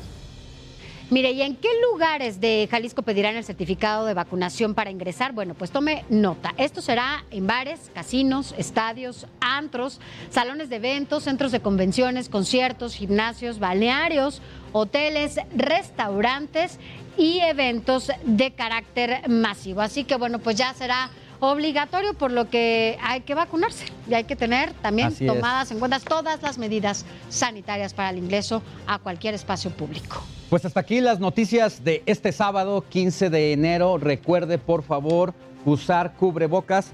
Sofi García, muchas gracias. Nosotros nos Muchas escuchamos vamos. mañana en radio desde las 7 de la mañana porque la noticia En el Heraldo Radio. no descansa. Descanse. Buen fin de semana.